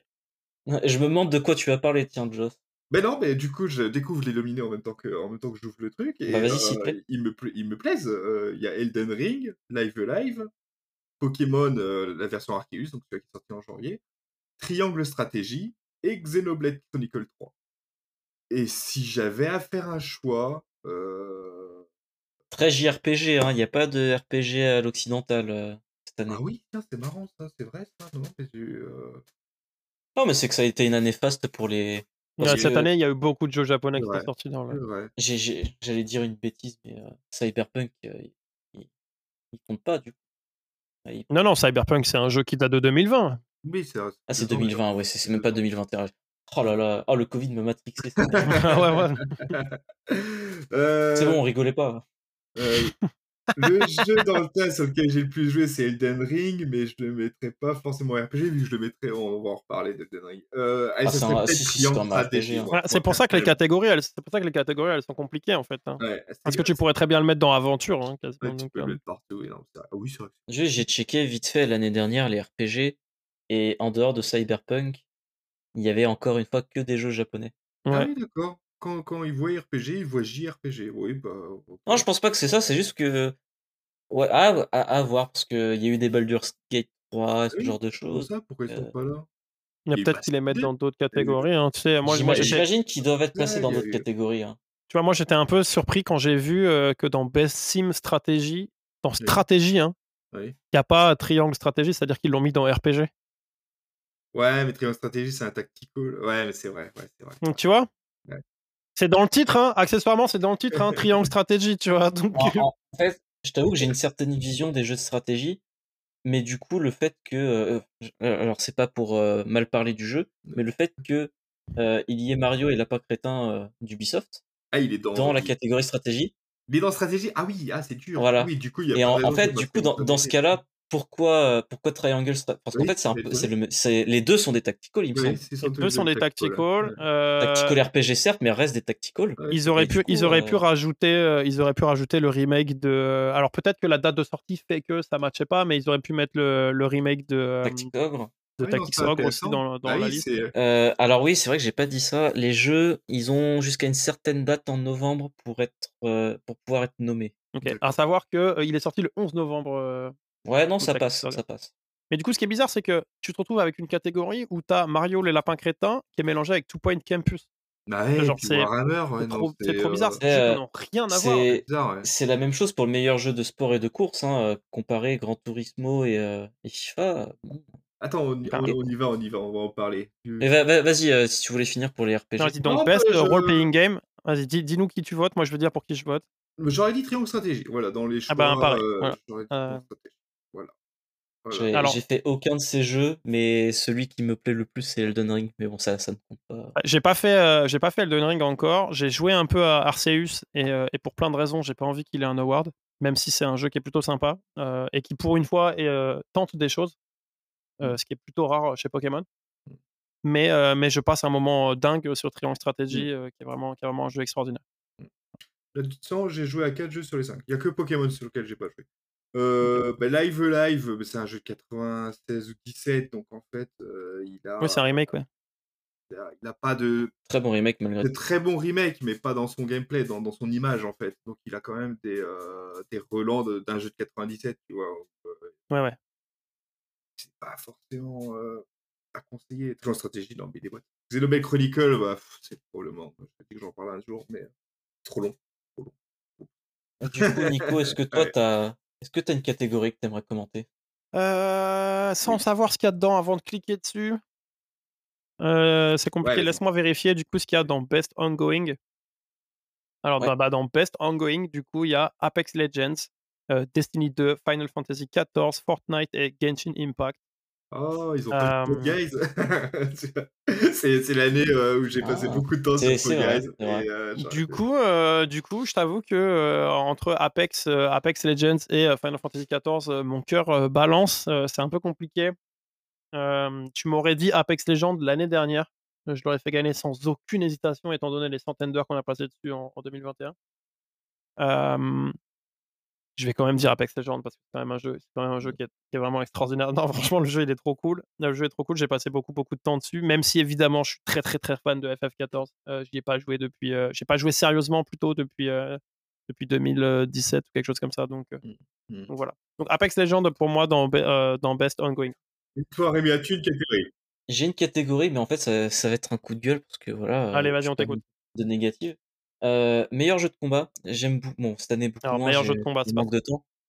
Mais euh, en fait, ils ont appelé donc la, catégorie meilleur jeu de combat, mais ils ont eu du mal à la remplir en fait. Ça, ça se sent, en sens où, euh, alors encore une fois, je veux pas mal parler de, de Sifu, qui est un excellent jeu, mais ce n'est pas un jeu de combat au, terme de versus ah, fighting. En fait. Il est là, d'accord. Ah oui, c'est bizarre. C'est un, beat beat'em up. il a tout à fait sa place dans action aventure ou juste action.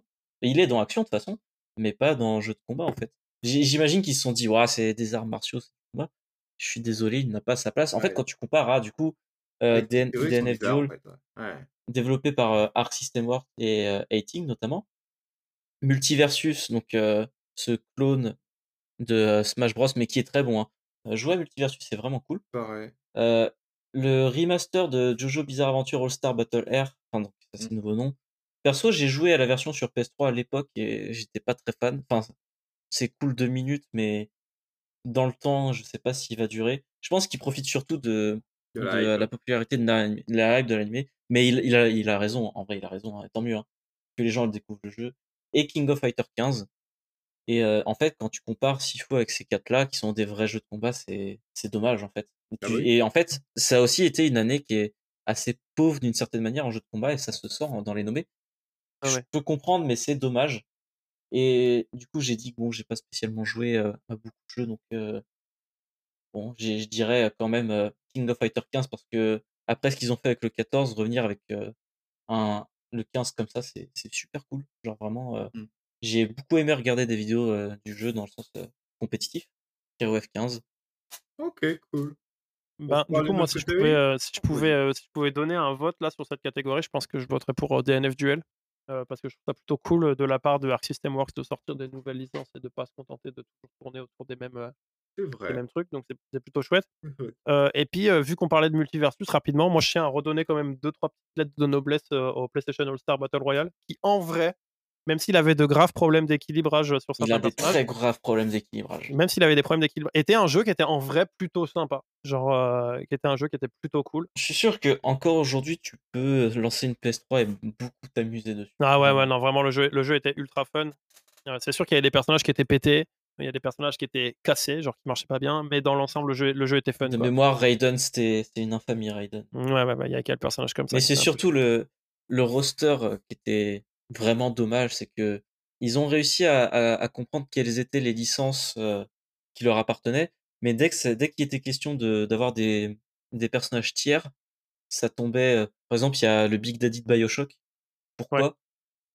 Il y, a, y a Dante Devil May Cry, bon, ça peut se comprendre. Metal Gear Solid, ils ont pris Raiden. Est-ce que c'est parce que Snake était déjà dans, dans Smash Bros euh? enfin, c'est, bizarre, quoi. Il y, avait tellement, il y avait tellement de licences un peu euh, affichées PlayStation que le choix des personnages est, pas très. Ouais, t'avais Parapace de rappeur, t'avais, euh, t'avais Fat Prince. Ouais, ça c'est cool. Mais, mais disons que c'est, surprenant, quoi. Disons que c'est, surprenant. Il y a des trucs que tu serais attendu à avoir du Crash Bandicoot, tout ce genre de choses. Euh, mais Crash Bandicoot était, dans une période, euh, était dans une période transitoire un peu compliquée. Euh, donc voilà. désolé pour, pour avoir dérivé pour parler de ce jeu que, que j'apprécie quand même un petit peu. Donc, bah, juste vite fait, dans la dernière vidéo de Punky, on a déjà parlé, il parle de clone de Super Smash Bros. et il le cite ce jeu-là en en parlant. Donc si jamais vous voulez savoir vraiment de quoi il en retourne, allez voir la vidéo de Punky. moi j'aimerais bien parler de jeu le plus attendu. Oui, bah c'est là-dessus que je voulais enchaîner parce que Là, au moins, c'est pas, on n'a pas besoin d'avoir fait les jeux vu qu'ils sont pas sortis. Voilà. Euh, donc, je vais, citer les, je vais citer les nominés. Du coup, il y a FF16, Final Fantasy XVI. Il y a Hogwarts Legacy, euh, ah qu'ils ont sûrement traduit. Euh, Poudlard, l'héritage de Poudlard, quelque chose comme ça? Ouais, ouais, ouais, c'est l'héritage de Poudlard en France. L'héritage de Poudlard, ok. Resident Evil 4, il y a Starfield et il y a The oh. Legend of Zelda Tears of the oh, Kingdom, qui est la suite de Breath of the Wild. Donc, alors avant que tu te lances, j'aimerais juste dire que si je me trompe pas, les deux dernières années, c'est le même jeu qui a remporté euh, cet award. Mmh. il s'agit de Elden Ring. Ah d'accord, ok. Ah oui, ah oui, sympa. D'accord. Et puis cette année, bon, du coup, pour cette année, euh, j'ai tendance à dire que potentiellement, à part un jeu, je, pense qu'on est quasi sûr qu'ils sortent tous cette année.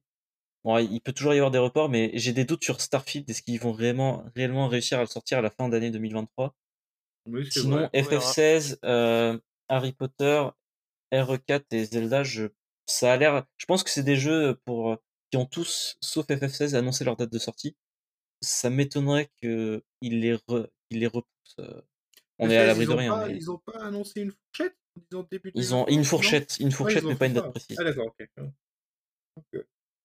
Et du coup, alors, Nicolas, qu'est-ce que tu attends le plus? Euh, C'est compliqué parce que, évidemment, j'attends le prochain Zelda, mais, mais avec un peu de crainte parce qu'il y, avait y avait des choses que j'avais pas appréciées dans l'épisode précédent.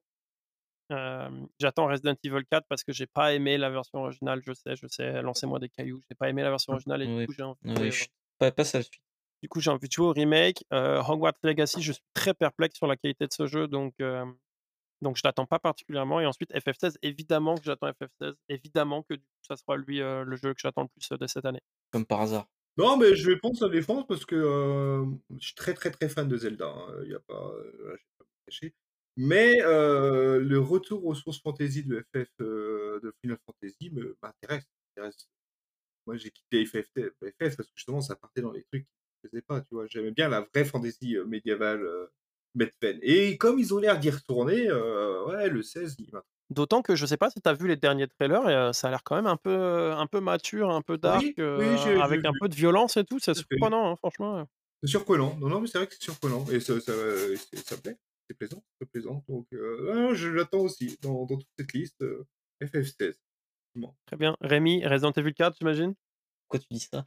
Bon, je sais pas, une intuition comme ça. J'aurais, j'aurais aimé dire FF16, mais en fait, j'aimerais pouvoir être capable d'acheter une PlayStation 5. donc, je vais dire Resident Evil 4. Non, mais ils ont, ils ont annoncé qu'il est sorti sur PC et tout, donc euh, c'est bon. Oui, mais. Oui, mais voilà. du, du, coup, ce sera en 2024 que j'y jouerai si on, si on, si on va, on va là-dessus. Mais ouais, non, FF16, mais sinon, euh, RE4. Euh, j'ai fait le, le remake du 3 récemment. Et j'aime beaucoup ce qu'ils font avec, avec, leur politique de remake de, des jeux Resident Evil. J'aime beaucoup. Et ah le 4, c'est un jeu qui m'a. J'ai commencé Resident Evil avec le 4 à l'époque. m'a mis une claque. Du coup, euh, je l'attends pas au tournant. Je, suis juste curieux de savoir ce qui va se passer en fait. De voir ce qu'ils vont en faire. Alors que moi, je vais pas en parler trop longtemps parce que sinon, on va se taper. Mais, mais moi, j'ai commencé Resident Evil avec un épisode qui est, qui est, beaucoup moins glorieux que le 4. Voilà. Bon, ça va le 5. Ah, t'étais obligé de donner le numéro. ça va le 5 en vrai, ça va. Le jeu, le jeu était cool. T'aurais pu dire le 6. Non, non, le 6, c'est hors de question qu'on reparle du 6 un jour sur, euh, sur ce podcast. Euh, je voulais enchaîner. Ils ont, comme je disais, ils ont annoncé euh, une nouvelle catégorie cette année, meilleure adaptation. Donc il y a la série League of Legends Arcane, il y a mmh l'animé Cyberpunk Edge Runner, il y a l'animé Cuphead Show, il y a le film Sonic 2, le film, et Uncharted. Euh, est-ce que vous avez vu quelques trucs euh, là-dedans Ouais, ouais, ouais. ouais. Euh, alors, j'ai pas vu Arkane parce que, parce que je n'aime pas League of Legends. Donc, ben, du coup, forcément, le, le, truc m'attire pas plus que ça, même si je sais que c'est ultra quali et que ça a l'air vraiment très très cool. c'est français. J'ai vu Cyberpunk Edge Runners, c'était vraiment une dinguerie. Je vous l'avais déjà recommandé dans Tu l'as recommandé dans le dernier podcast. Donc, c'était vraiment extraordinaire. J'ai pas vu Cuphead Show, par contre. J'ai vu, j'ai tout vu. Ok. Alors, c'est comment? Ah, c'est bien. moi, j'aime bien. Euh, je sais qu'il y en a beaucoup qui, qui aiment pas le fait que euh, ils aient fait une animation en mode euh, animé flash comme dans le jeu, alors que le jeu, le, jeu c'est de l'animation traditionnelle. Mais, ah, oui. mis à part ça, enfin, j'aime bien le voir avec le gamin. Qui, il a, il a là, il a. Et t'as joué au jeu avec le petit? Quel enfer J'y joué effectivement, mais on n'est pas allé très loin. ouais. Euh, après, il y a Sonic, euh, Sonic the Hedgehog 2. Euh, alors, j'ai pas vu en entier le 2 parce que, parce que j'ai la fâcheuse tendance à m'endormir devant les films euh, le soir. Non, ce qui veut pas dire grand chose à propos du film, hein, parce que je m'endors même devant d'excellents films. C'est juste que j'aime bien mettre un film et m'endormir devant. Donc, j'ai pas vu en entier, donc je peux pas en dire grand chose. Je sais que le premier était très cool en vrai. Donc, donc voilà. Et Uncharted, c'est une merde infâme. Donc, ah euh, oui, c'est le seul que j'ai vu, je confirme. Ah ne regardez pas Uncharted si vous pouvez, euh, vous allez gâcher du temps. Deux heures et demie, il me semble. Uncharted, euh, épargnez-vous ça. Hein. Uncharted est une merde infâme, donc moi je donnerais mon vote à Cyberpunk, évidemment. Du coup, dans Best Family Game, alors du coup, c'est pareil, c'est une catégorie qui est un peu bizarre parce que dedans, on retrouve le dernier Kirby, on retrouve Lego Star Wars. les jeux Star Wars sont vraiment des jeux très très cool. très très simples. Enfin, pas les jeux Star Wars, pardon, les jeux Lego sont des jeux très très cool avec une prise en main qui est vraiment agréable et tout. c'est très fun à faire avec des petits. ça veut pas dire que c'est des jeux pour les enfants, mais c'est des jeux qui sont fun avec les enfants parce que le jeu il est facile à prendre en main. Il y a plein de personnages jouables de manière générale. Je parle pas de celui-ci, hein, je parle de manière mmh. générale dans les jeux mmh. Lego. C'est vraiment des jeux Si vous trouvez une licence en Lego qui plaît à votre enfant, ah ouais, allez-y, hein, franchement. Soit Indiana Jones, soit Il y en a pas beaucoup. Il y a pas beaucoup de jeux Lego qui sont pas cool. Il y a les Marvel en plus maintenant. Les Marvel sont incroyables, etc. Donc vraiment gros grosse reco les jeux Lego de manière générale. Il y a Mario, du coup, le Mario Lapin, qui, est, qui, est, dans Best Family Game. Alors, je pense que moi, j'avais fait le premier, j'ai pas fait le deuxième, et je trouve que c'est quand même des jeux qui sont un peu durs. Enfin, le premier était un peu dur, je pense, pour des petits. Donc, je sais pas trop si, si dans Family, c'est la, la, meilleure catégorie. Après, il faut voir ce qu'ils entendent par Family, mais ensuite, il y a Nintendo Switch Sports. Bon, bah, no comment. et Splatoon 3. Donc, je trouve que la, catégorie est un peu, un peu hyper partagée parce que Splatoon, c'est un jeu qu'on aurait pu voir dans une catégorie genre Best, best Shooting Game ou quelque chose comme ça. Peut-être que son thème coloré et ses, personnages un peu mignons lui, permettent de le placer là. Si je devais donner un vote, je pense que ça irait très clairement à Lego parce que de manière, de manière générale, les jeux Lego sont une valeur sûre. vous pouvez y aller les yeux fermés. Alors, je t'avoue que j'y ai joué à celui-là. Et euh, putain, temps, j'étais très fan des jeux Lego. Quand je suis rentré en France cette année, mon pote l'avait acheté en tant que gros fan Star Wars. J'avais du mal. Euh, ah ouais? Je retrouvais pas cette même facilité. Je le trouvais très poussif euh, dans, dans, son flow. Après, bon, j'ai fait que deux missions sur tout, le contenu, hein, donc ça veut rien dire. Mmh. Mais euh, j'avoue que moi, j'ai un... bon, drop les jeux Lego, certes, mais est-ce que c'est le meilleur jeu pour, par lequel commencer Allez, Ok, alors moi je vais juste revenir du coup sur une dernière catégorie, juste vraiment juste pour enfoncer le coup, juste pour enfoncer le coup sur un scandale qu'il y a eu encore cette année dans le jeu vidéo. Ah, dans la catégorie Best Multiplayer, il y a Call of Duty Modern Warfare 2, il y a Multiversus, il y a Splatoon 3, il y a Teenage Mutant Ninja Turtle euh, Shredder's Revenge et il y a Overwatch 2. Il est hors de question, vous m'entendez, que Overwatch 2 gagne un award cette année. C'est pas si euh, le jeu... il y a eu un scandale le, jeu, le jeu est cool, c'est-à-dire qu'on s'amuse en vrai quand on y joue, etc. Même si on, on, tourne un peu en rond, etc. en vrai, on s'amuse. Par contre, donner un award à, ce jeu, vu, le, vu la, la quenelle que c'est qui, est faite, qui est faite aux joueurs, vu le, vu le, vu le, la, la, la, nouvelle modèle économique, voir à quel point c'est un doigt d'honneur à tous les gens qui ont acheté le premier jeu, etc. ne votez pas pour Overwatch 2 si vous votez pour les Video Game Awards, je vous en prie. Voilà, c'est tout, c'était mon coup de gueule. Donc on peut passer à la catégorie, à la catégorie pardon, Game of the Year. Vas-y, Joss, on t'écoute. Ah, Game of the Year, c'est à moi l'honneur. Très bien. Alors, les nominés sont euh, Plague Tale Requiem, Cocorico, bien sûr, hein, c'est français. Arsobo Studio. Exactement. Bordeaux. Bordelais. Deuxième jeu, Elden Ring.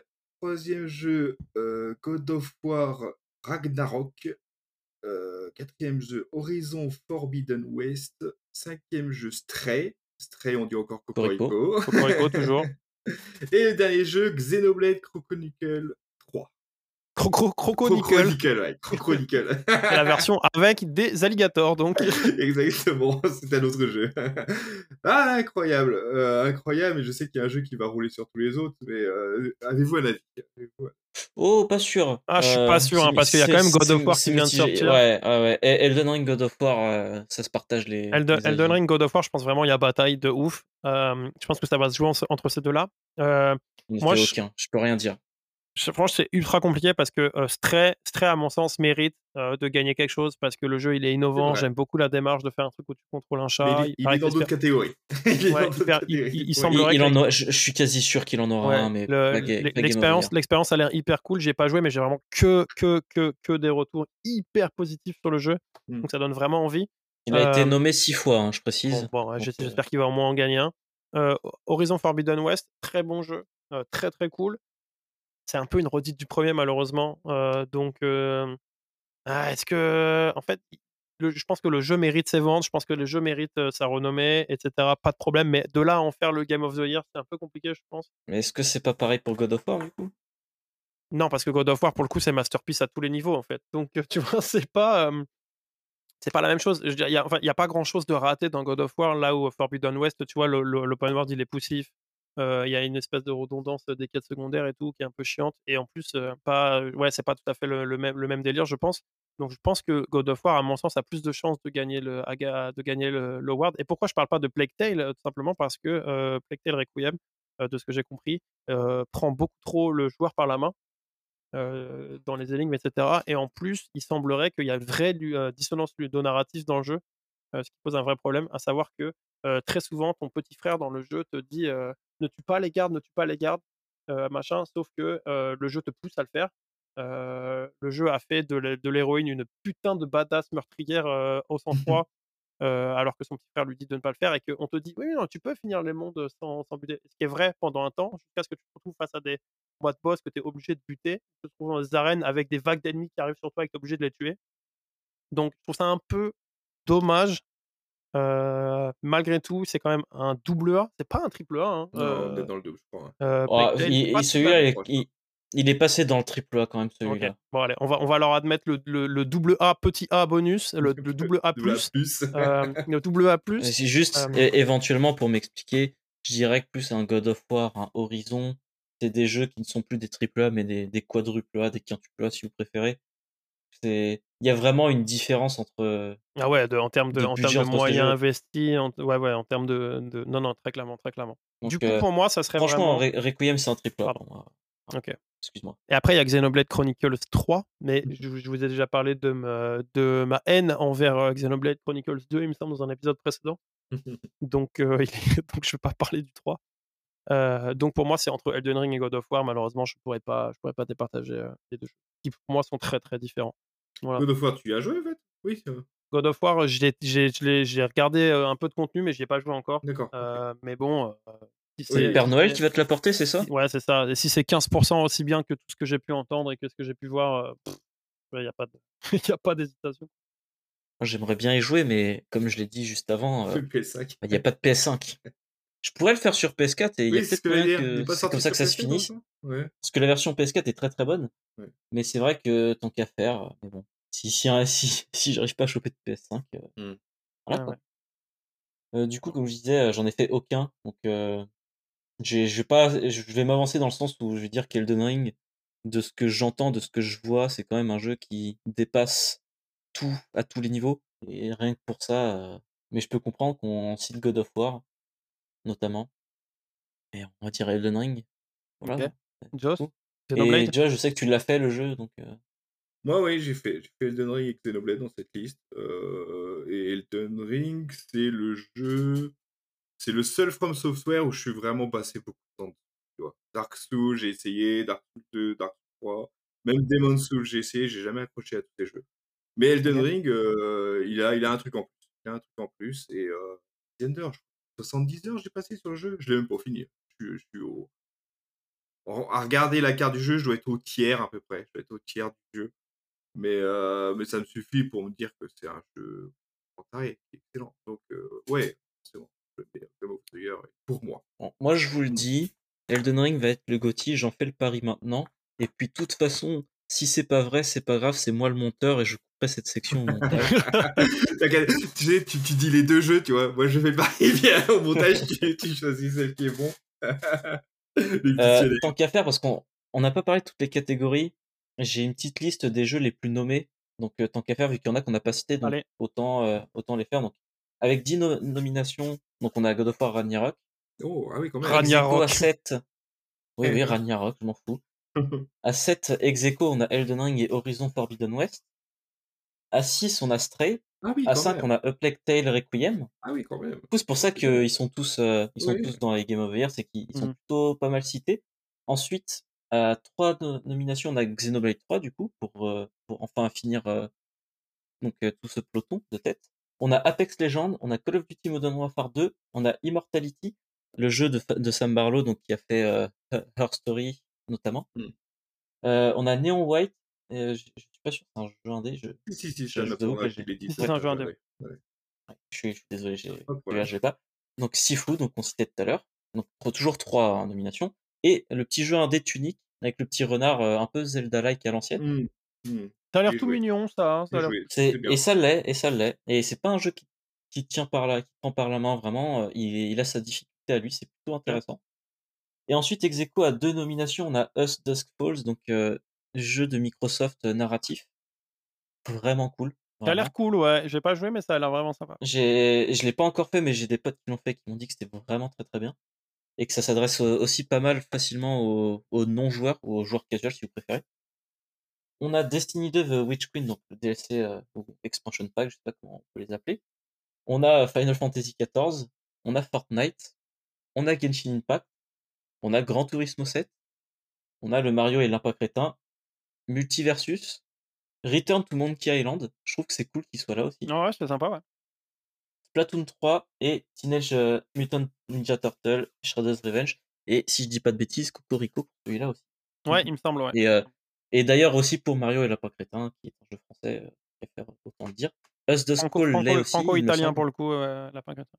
Ne nous en voulez pas, nous trois, on n'a aucun pied dans l'e-sport. Euh, du coup, commenter ces, ces catégories ne. C'est là où je voulais en venir. C'est pour, pour, ça que dire catégorie, catégorie, il y a des, oh putain, il y a des catégories vraiment OSEF, pardon.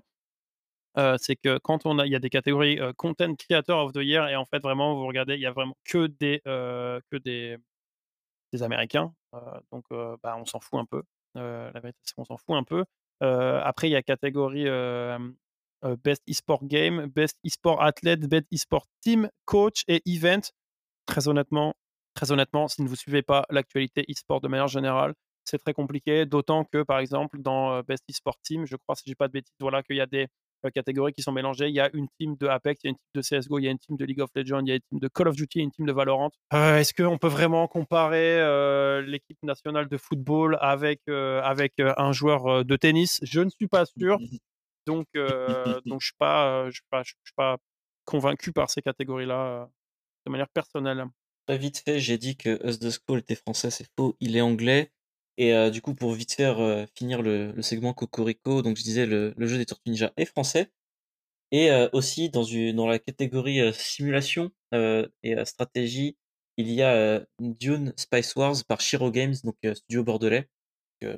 Tant qu'à faire, on y est là, Cocorico. on est là, hein, on est là. C'est aussi, aussi, un jeu qui est cool, donc je dis qu'il pouvait, il, pouvait, il avait le droit d'être ici. C'est marrant malgré tout. Euh, là, je viens de tilter là-dessus, mais on est là à dire Cocorico dès qu'il y a un jeu français. Je rappelle qu'on est tous les trois résidents au Japon, tous les trois travaillant pour des boîtes de jeux vidéo japonaises. je vois pas le problème. Cocorico, Cocorico de loin, quoi, hein, quand même. Hein. Bon, du coup, est-ce que euh, vous, il y a des jeux euh, qu'on n'a pas cités jusqu'ici et que dont vous aimeriez parler, dont vous aimeriez citer à tout hasard? Ouais, ben rapidement, je vois dans Game Direction, ça aurait été cool d'avoir un jeu comme Ghostwire. Je trouve qu'il y a des choses qui sont intéressantes. Le jeu n'est pas extraordinaire, mais mais il y a quand même des choses qui sont intéressantes. Ne serait-ce que de le nominer, tu vois, ça aurait pu être cool pour le studio. surtout qu'il y a des catégories dans lesquelles il y, a, il y, a, peu de jeux, il y a des catégories dans lesquelles il y en a beaucoup. Et pour rebondir là-dessus, tout à l'heure, on parlait de Best Sim Stratégie, dans lesquelles on trouve Dune, Mario Lapin Crétin, Total War Warhammer 3, Two Point Campus et Victoria 3. ne pas avoir dans cette catégorie-là ni Triangle Stratégie, ni Tactics Ogre. Pour moi, c'est genre je comprends pas comment c'est possible. Et donc Tactics Ogre qui pour le coup n'est dans aucune catégorie, alors que je trouve à titre personnel que c'est vraiment la release tacticals de l'année. Donc c'est vraiment c'est vraiment étrange à mon sens.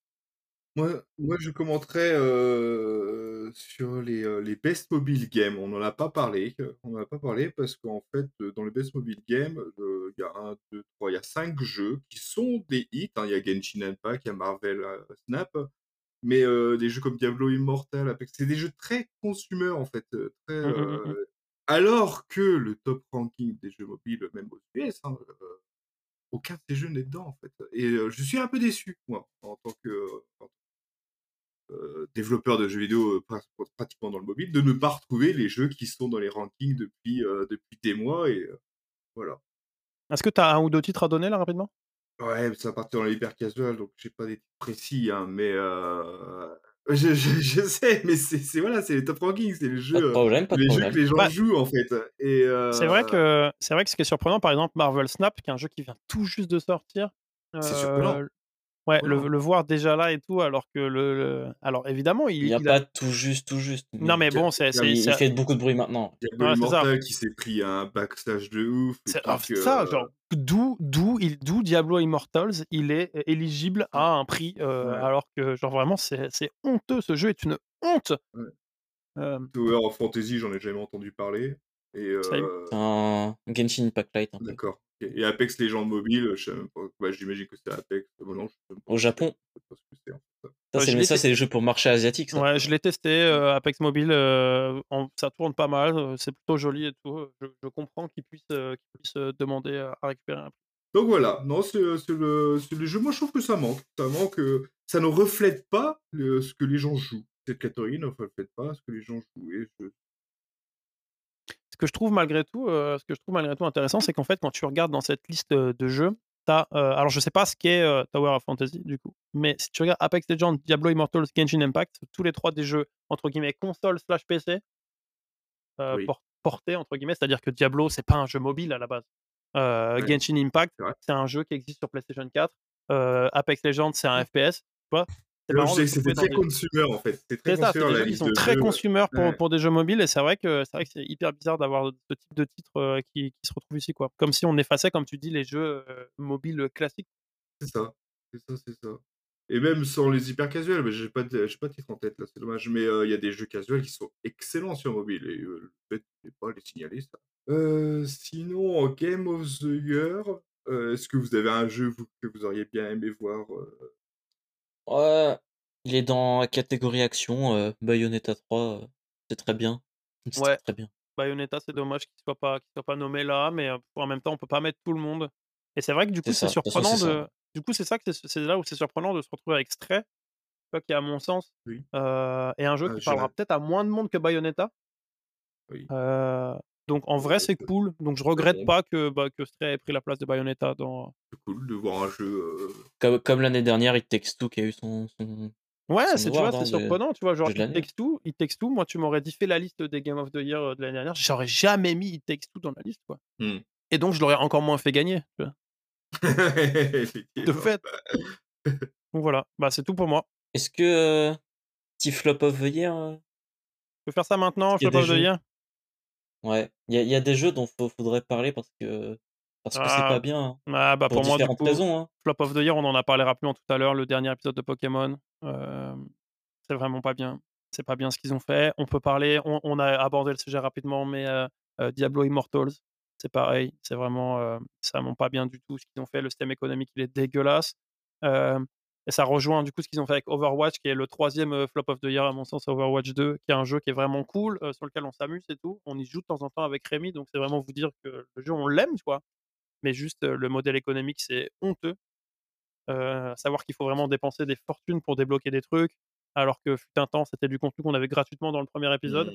Mmh, mmh, donc ouais ouais non c'est c'est pas terrible c'est pas terrible ce qu'ils ont fait avec le jeu. Donc pour moi c'est vraiment les trois flops de l'année.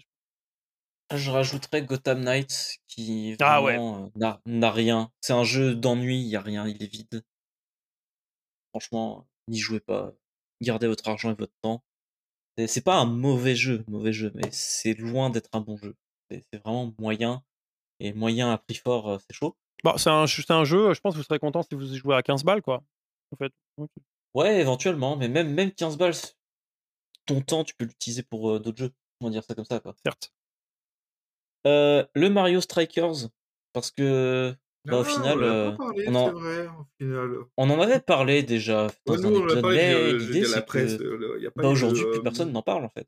Et plus personne n'y joue. Bah, le jeu, le jeu en soi, je crois qu'il était plutôt cool, mais c'était quoi? C'était le, c'était le, le, système en ligne qui était un peu cassé? Qu'est-ce que la, la, la, RNG qui était pas, ouais, ce qui faisait que les matchs se ressemblaient un peu trop. Euh. Ah ouais.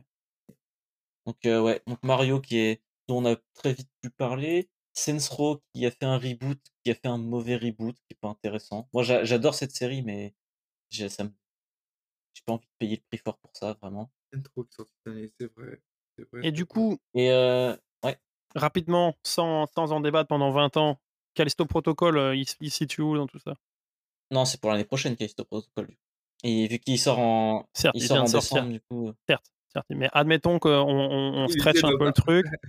Euh, j'ai cru comprendre que c'était un peu compliqué la release PC, tout ça. Ouais, ouais l'état du jeu, techniquement, ils l'ont sorti à la va-vite, on va dire. Hein. Et tu vois, genre, autant, autant on tape sur Nintendo pour ça, pour, enfin, sur Game Freak pour ça, pour Pokémon, en, admettant que, que c'est un bon jeu, il faut qu'on le fasse aussi pour, pour, pour ce qui n'est pas Nintendo. Donc, Callisto Protocol, en l'occurrence, il semblerait qu'effectivement la version PC soit aux fraises. Mais effectivement, il ne rentre pas dans la catégorie de 2022 il parce sera patché d'ici. Il est sorti trop tard et il sera, il sera patché d'ici là, ouais, effectivement. Et je voudrais parler de Scorn, qui est nommé dans la meilleure direction artistique. Ouais. Et il mérite, oui et non, dans le sens où, ouais, la direction artistique, elle est très bien. Donc, si vous aimez tout, tout Giger. Giger, donc tout, tout, ce qui est Giger, ouais, vraiment, Ils sont allés, ils sont allés très loin à ce niveau-là et c'est vraiment cool. Mais en fait, c'est un jeu qui est vide et qui, qui n'apporte rien. Et en fait, c'est un jeu qui est vraiment. Quand je dis qu'il est dépouillé, c'est que vraiment, il n'y a pas de texte, il n'y a, vraiment rien. Et je me suis dit, bah d'accord, c'est un jeu qui, qui se repose sur cette direction artistique, très bien. Bah, peut-être qu'on va avoir affaire à de la narration environnementale. C'est ce que j'allais te dire, tu sais, les gens qui sont de mauvaise foi, quand ils voient un jeu comme ça, ils disent que c'est parce qu'il y a la narration environnementale. Ouais. Et en fait, la direction artistique dans ce jeu, hormis, euh, donc il y a cinq actes, dont le dernier euh, dure une demi-heure, hormis le dernier acte, la, la direction artistique ne, ne sert pas le jeu, en fait en plus de ça. Et du coup, c'est vraiment, ça fait très. Euh, c'est un jeu qui aurait dû rester un projet étudiant ou de portfolio dans le sens où tu pousses à fond euh, le, fait que tu fasses euh, une DA à la Giger, mais en faire un jeu et release le jeu, non, ce n'est pas suffisant. Moi, alors j'ai de la chance, je l'ai fait avec le Game Pass, donc j'ai pas spécialement payé le jeu au mmh. prix fort. Heureusement. Mais euh, parce qu'ils le vendent 30, 30 balles en fait. Ah je l'ai fini en 4h30. Ah ouais, oui. Je le relancerai pas. Et non, non, vraiment, euh, je peux comprendre qu'on le nomme pour sa direction artistique. Et d'un côté, oui, et je dirais non, comme je dis, c'est que la direction artistique ne sert à quasiment à rien dans le jeu, en fait. Donc, quoi est-ce que ça gagnerait au final à voir, quoi. Ouais, ouais. Ok. C'est mon apporté sur ce camp. Très bien. Est-ce qu'on a fait le tour, du coup, euh, avant l'épisode 2 Avant la partie 2, plutôt? Eh bien, écoutez, si on a fait le tour, c'est tout simple. Pour vous, il n'y aura pas de transition, ou alors on va mettre un petit jingle, c'est tout. Mais sachez que pour nous, il va se passer au moins euh, 4 jours, une semaine. Et on enregistre la partie 2 et on passe tout de suite à la partie 2. À tout de suite.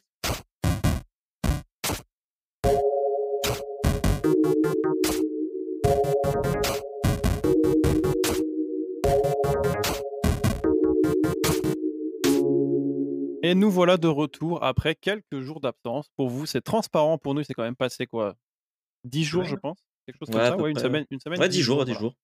Et donc, nous voilà pour la partie 2 de cet épisode. On va donc vous présenter les résultats. Fini les pronostics, voici les vrais résultats. Est-ce que euh, tu veux ah, te je lancer? me demandais, peut-être avant de présenter les résultats, peut-être passer sur qu'est-ce qui s'est passé euh, dans la conférence. Ouais, ouais, ouais, ça, c'est qu'il y a eu des annonces, des happenings plus ou moins bons. Peut-être avant les résultats. Euh, Enfin, si ça vous intéresse. Allez, euh, j'ai fait une, une semi-liste. Pourquoi je dis semi-liste C'est que c'était pendant le taf que j'ai regardé les Game Awards en direct. et que ça a quand même duré très longtemps. Il avait dit non, mais non, mais 2h30. C'était très très long. ça, ça a quand même duré 3h30. et donc j'ai commencé à prendre des notes et en fait, plus le temps passait, soit de toute façon ça m'intéressait plus, soit ouais, ouais j'avais la flemme. Donc en fait, le début de la, la, cérémonie est beaucoup plus représenté que la fin. Mais on, fait ce qu'on fait ce qu'on peut. Euh, du coup, qu'est-ce que qu'est-ce que j'ai retenu? Ils ont remontré Street Fighter 6 qui est en bêta actuellement, il me semble. Je sais pas si elle est finie, euh, à voir euh, quand est-ce que ça sort. Avec des nouveaux personnages, dont une française Cocorico, Manon. Ouais. Mais le, jeu promet, hein, vraiment. J'achèterai pas Day One, mais le, jeu a l'air vraiment vraiment bien ficelé. en termes d'annonces, il y a Super Giant qui sont revenus pour annoncer la suite d'Hades.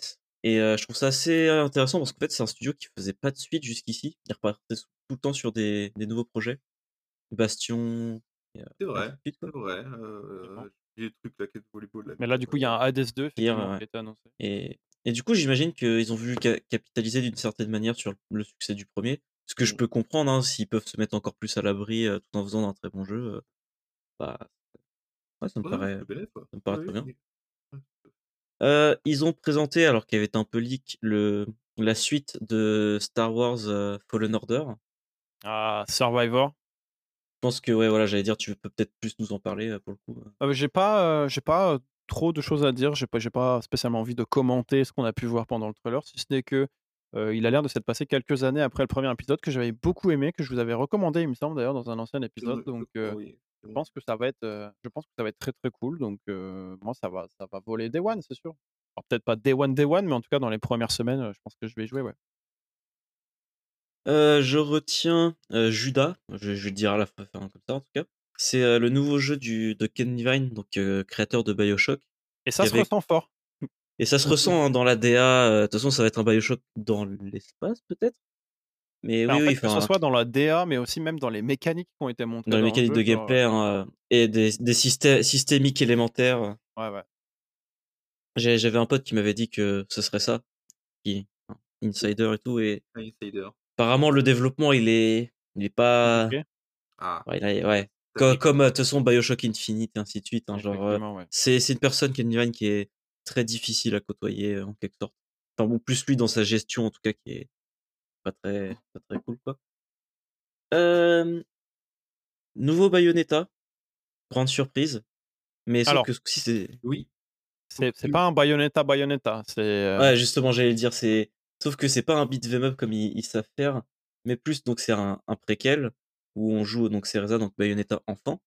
Et même si j'ai l'impression qu'il y a un peu de combat, c'est- un peu plus top-down. Donc euh, ouais, j'ai vu que le trailer que deux fois, je crois. C'est assez dur de, de pas vraiment à comprendre moi. de quoi il en. Ouais, suis- Ouais, je... je me suis demandé ce que c'était comme genre de jeu. euh. Ouais. Disons, disons au passage d'ailleurs que c'est très mignon. Euh, la DA fait un peu penser à. Alors, faut À le dire vite fait, mais un peu à Okami. en soi, euh, il y, a, y a un lien de parenté un peu. Hein. Oui. Ouais, ouais. fait. Très mignon. Oui, Bayonetta. Euh, C'était dans le pré-show. Mais du coup, ça, c'est. Ça, Joss, peut-être que tu as déjà vu euh, en tant que personne qui suivait ou suit en tout cas le Twitter Game Dev. Il y a un jeu qui s'appelle Viewfinder qui a été euh, présenté. En fait, ça m'a marqué parce que du coup, sur, euh, souvent je voyais dans ma timeline euh, un gars qui postait des prototypes euh, d'un. En fait, c'est un FPS, enfin FPS, donc euh, vue première personne, avec un Polaroid. En fait, tu- quand tu prends des photos et que tu laisses donc ton Polaroid quelque part sur l'écran, t'as comment dire, t'as le contenu de ton Polaroid qui prend vie dans l'espace. Donc en fait, ça se superpose à, à la, au layout de la salle dans laquelle tu es. C'est c'est très bi. Est-ce que ça joue un peu sur euh, les mécaniques de perspective et d'affichage que tu Oui, pourrais oui, c'est avoir totalement dans un, ça. Dans un, dans un subliminal ou ce genre de choses? C'est bah, exactement ça. Ah, Très bien. Et en, en fait, euh, c'est- ça, c'est un, ça, le gars, j'avais vu son proto, je l'ai vu passer plusieurs fois, qui faisait plein de tests et tout. Et je suis plutôt content de voir que potentiellement il arrive à en faire un jeu complet parce que au-delà d'avoir une feature qui est super cool, euh, faire Oui, tourner tout un jeu autour de ça, Ouais. Ouais, ouais. c'est c'est très C'est compliqué. dur, hein. créer des puzzles, on se rend pas compte, mais c'est. Ah ouais, ouais, totalement. hein. Euh, moi, j'ai vu qu'il y avait eu euh, un nouveau Crash Bandicoot. Alors, ça a pas l'air d'être un crash, crash au sens euh, habituel, mais mais il y a, Je t'avoue que j'ai du coup. j'ai pas revu le trailer, mais c'est au début j'ai cru que c'était un crash bash un peu Ouais, dans l'aspect party games, mais en fait ça fait plus comment dire, pas Interville, mais dans le sens un peu compétition dans. Bah, j'ai pas vu de bizarre, gameplay, gameplay. Moi, j'ai vu que les petits extraits très courts qu'on a pu voir dans le, dans, dans le trailer, et du coup, j'avoue que j'ai un peu du mal à me Bah projeter. c'est le gameplay en soi. hein. Ouais, ouais, mais en fait, euh, tu sais, c'est le gameplay, mais t'as pas de, pas d'interface, t'as pas, tu comprends pas les objectifs, Ah oui, bien juste sûr. un peu d'action, etc. Et c'est difficile de savoir ce que les joueurs essayent de faire. Donc, j'ai j'ai du mal à comprendre concrètement de quoi il est question. On verra quand on aura des vrais trailers de gameplay, mais en tout cas, c'est toujours aussi joli que, que Crash 4. Donc, à voir, à voir ce que ça donne. Euh, j'ai vu qu'il y avait aussi Bandai qui avait annoncé Armored Core, Armored Core euh, 6, pardon. Ouais, alors Mm. du coup, c'est le, le closing de la cérémonie quasiment, euh, où il dit oui, par un studio qui, est, qui a été nommé plusieurs fois, machin. Et en fait, du coup, ce qui est intéressant, c'est que tout le monde s'attendait à ce que ce soit le, le Ah, fameux ça. DLC de Elden Ring. Et en fait, pas du tout. Armored Core, donc le 6, même si c'est pas le sixième jeu, mais en tout cas, c'est le numéro 6. Et euh, bon, trailer full CGI. Le trailer est cool, hein. Le trailer est très très cool. C'est un jeu qui va aussi sortir sur les consoles de la génération précédente, donc euh, à savoir la PS4 et l'Xbox. Donc faut pas s'attendre euh, à quelque chose d'aussi élaboré. Et euh, on sait, enfin de toute façon on le voit bien hein, avec Elden Ring et compagnie que ils sont pas très très forts techniquement parlant. en Ouais. donc, après à voir hein, s'ils en font quelque chose de super intéressant. Et faut noter que Miyazaki ne, ne travaille pas dessus. Ok. Armored Core, c'est quand même une, enfin c'est quand même un peu, alors, j'ai pas envie de dire niche parce que c'est pas niche non plus, euh, mais c'est pas un jeu auquel tout le monde joue.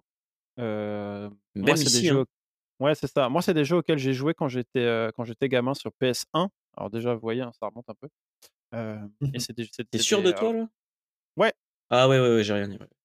Ouais, ouais, j'ai joué, je jouais à ça sur PS1, donc c'est des, c'est des, c'est des tactical avec des robots. Euh, Alors, c'est pas Gundam, hein, c'est vraiment une licence à part, mais du coup, c'est très très cool. Et malheureusement, du fait que ce soit pas Gundam, bah, ça n'a pas l'aura de Gundam auprès du public japonais.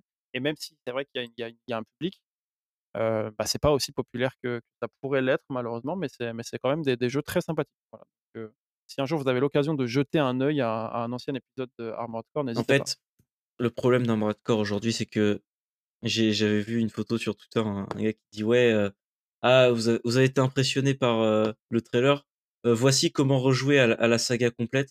Donc tu avais un, un, panel de tous les jeux avec donc toutes les consoles. On va dire quand je dis récentes, c'est PC, Switch, Xbox Series et PS5. Ah oui, il y en a aucun. En disant où est-ce que c'est disponible? C'est disponible nulle part. En fait, si vous voulez jouer à ces jeux-là, il faut il faut avoir voilà la PS1, la PS2, la PS3 et, et, la 360 éventuellement et, et acheter les jeux dans, dans leur état de base quoi. Sachant, je crois qu'en plus, il y en a qui avaient été retirés de la vente. Alors que ça aurait pas été trop con, ça aurait pas été hyper con de, tu vois, annoncer un remaster au moins du 5 par exemple en même temps qu'ils annonçaient le 6, bah, tu vois? J'imagine que vu que le jeu sort d'ici un an, je pense qu'ils auront le temps de préparer ça pour faire monter la sauce. Après, c'est à double tranchant parce que imagine, au contraire, ça, les gens ils se rendent compte de ce que ça vaut et ils se disent ah ouais genre mais ah bah ça c'est toujours le risque de toute façon quand tu quand tu relances entre guillemets une licence c'est toujours compliqué hein. Voir potentiellement qu'en fait les gens sont repus en jouant à l'épisode précédent et du coup n'ont plus particulièrement envie de jouer au nouvel épisode. Ça peut arriver aussi. Mais bon hein, peut-être que ça viendra après la sortie du 6 du coup on verra. Je pense que en fait ça n'avait pas sa place dans l'aspect grosse révélation des, des, Game Awards mais j'imagine que sur l'année dans un Nintendo Direct un PlayStation Experience mais par contre, ça aurait pu venir, ça aurait pu venir, tu vois, genre ils annoncent le 6 trailer, machin, date, enfin fenêtre de sortie et avec juste après un juste un splash screen avec Armored Core 5 Remaster mmh. coming soon. Ouais, totalement, hein. Ça aurait pu ça aurait pu passer. c'est vrai. Donc voilà. pour les autres annonces, du coup, il y avait, il y avait un jeu Transformers. Bon, je vous avoue que la hype est absente de mon côté. Ouais, bah, un FPS, il faut faut le dire, parce que Transformers ces dernières années, c'était plus des tactical ou des beat'em up par Platinum, par exemple. Ouais. à voir, écoutez. Hein. Il y a un Valiant Earth's Coming Home, du coup la suite du premier épisode, qui le jeu qui parle de la guerre des tranchées euh, développé par euh, Ubisoft, si je dis pas de bêtises. Moi je, vois, moi, je vois que vous parlez pas beaucoup d'indépendants. Je rajoute euh, à la liste, hein, je rajoute Earthblade. Ah bah j'allais en parler, t'inquiète. Ah d'accord. je voulais oui. partir dans les triple A là, mais. non, non, non, mais. Moi je voulais terminer vite fait les triple A. Attends, excuse-moi. Je t'en prie. Qui, sont les devs de Earthblade, Joss? Euh, alors attends, il s'appelle Extremely OK Games. Hein. Euh, Et ils ont fait quoi avant? C'est surtout ça qu'il faut, ils ont, ah, dire. Ils ont, ils ont, fait Céleste. Eh oui.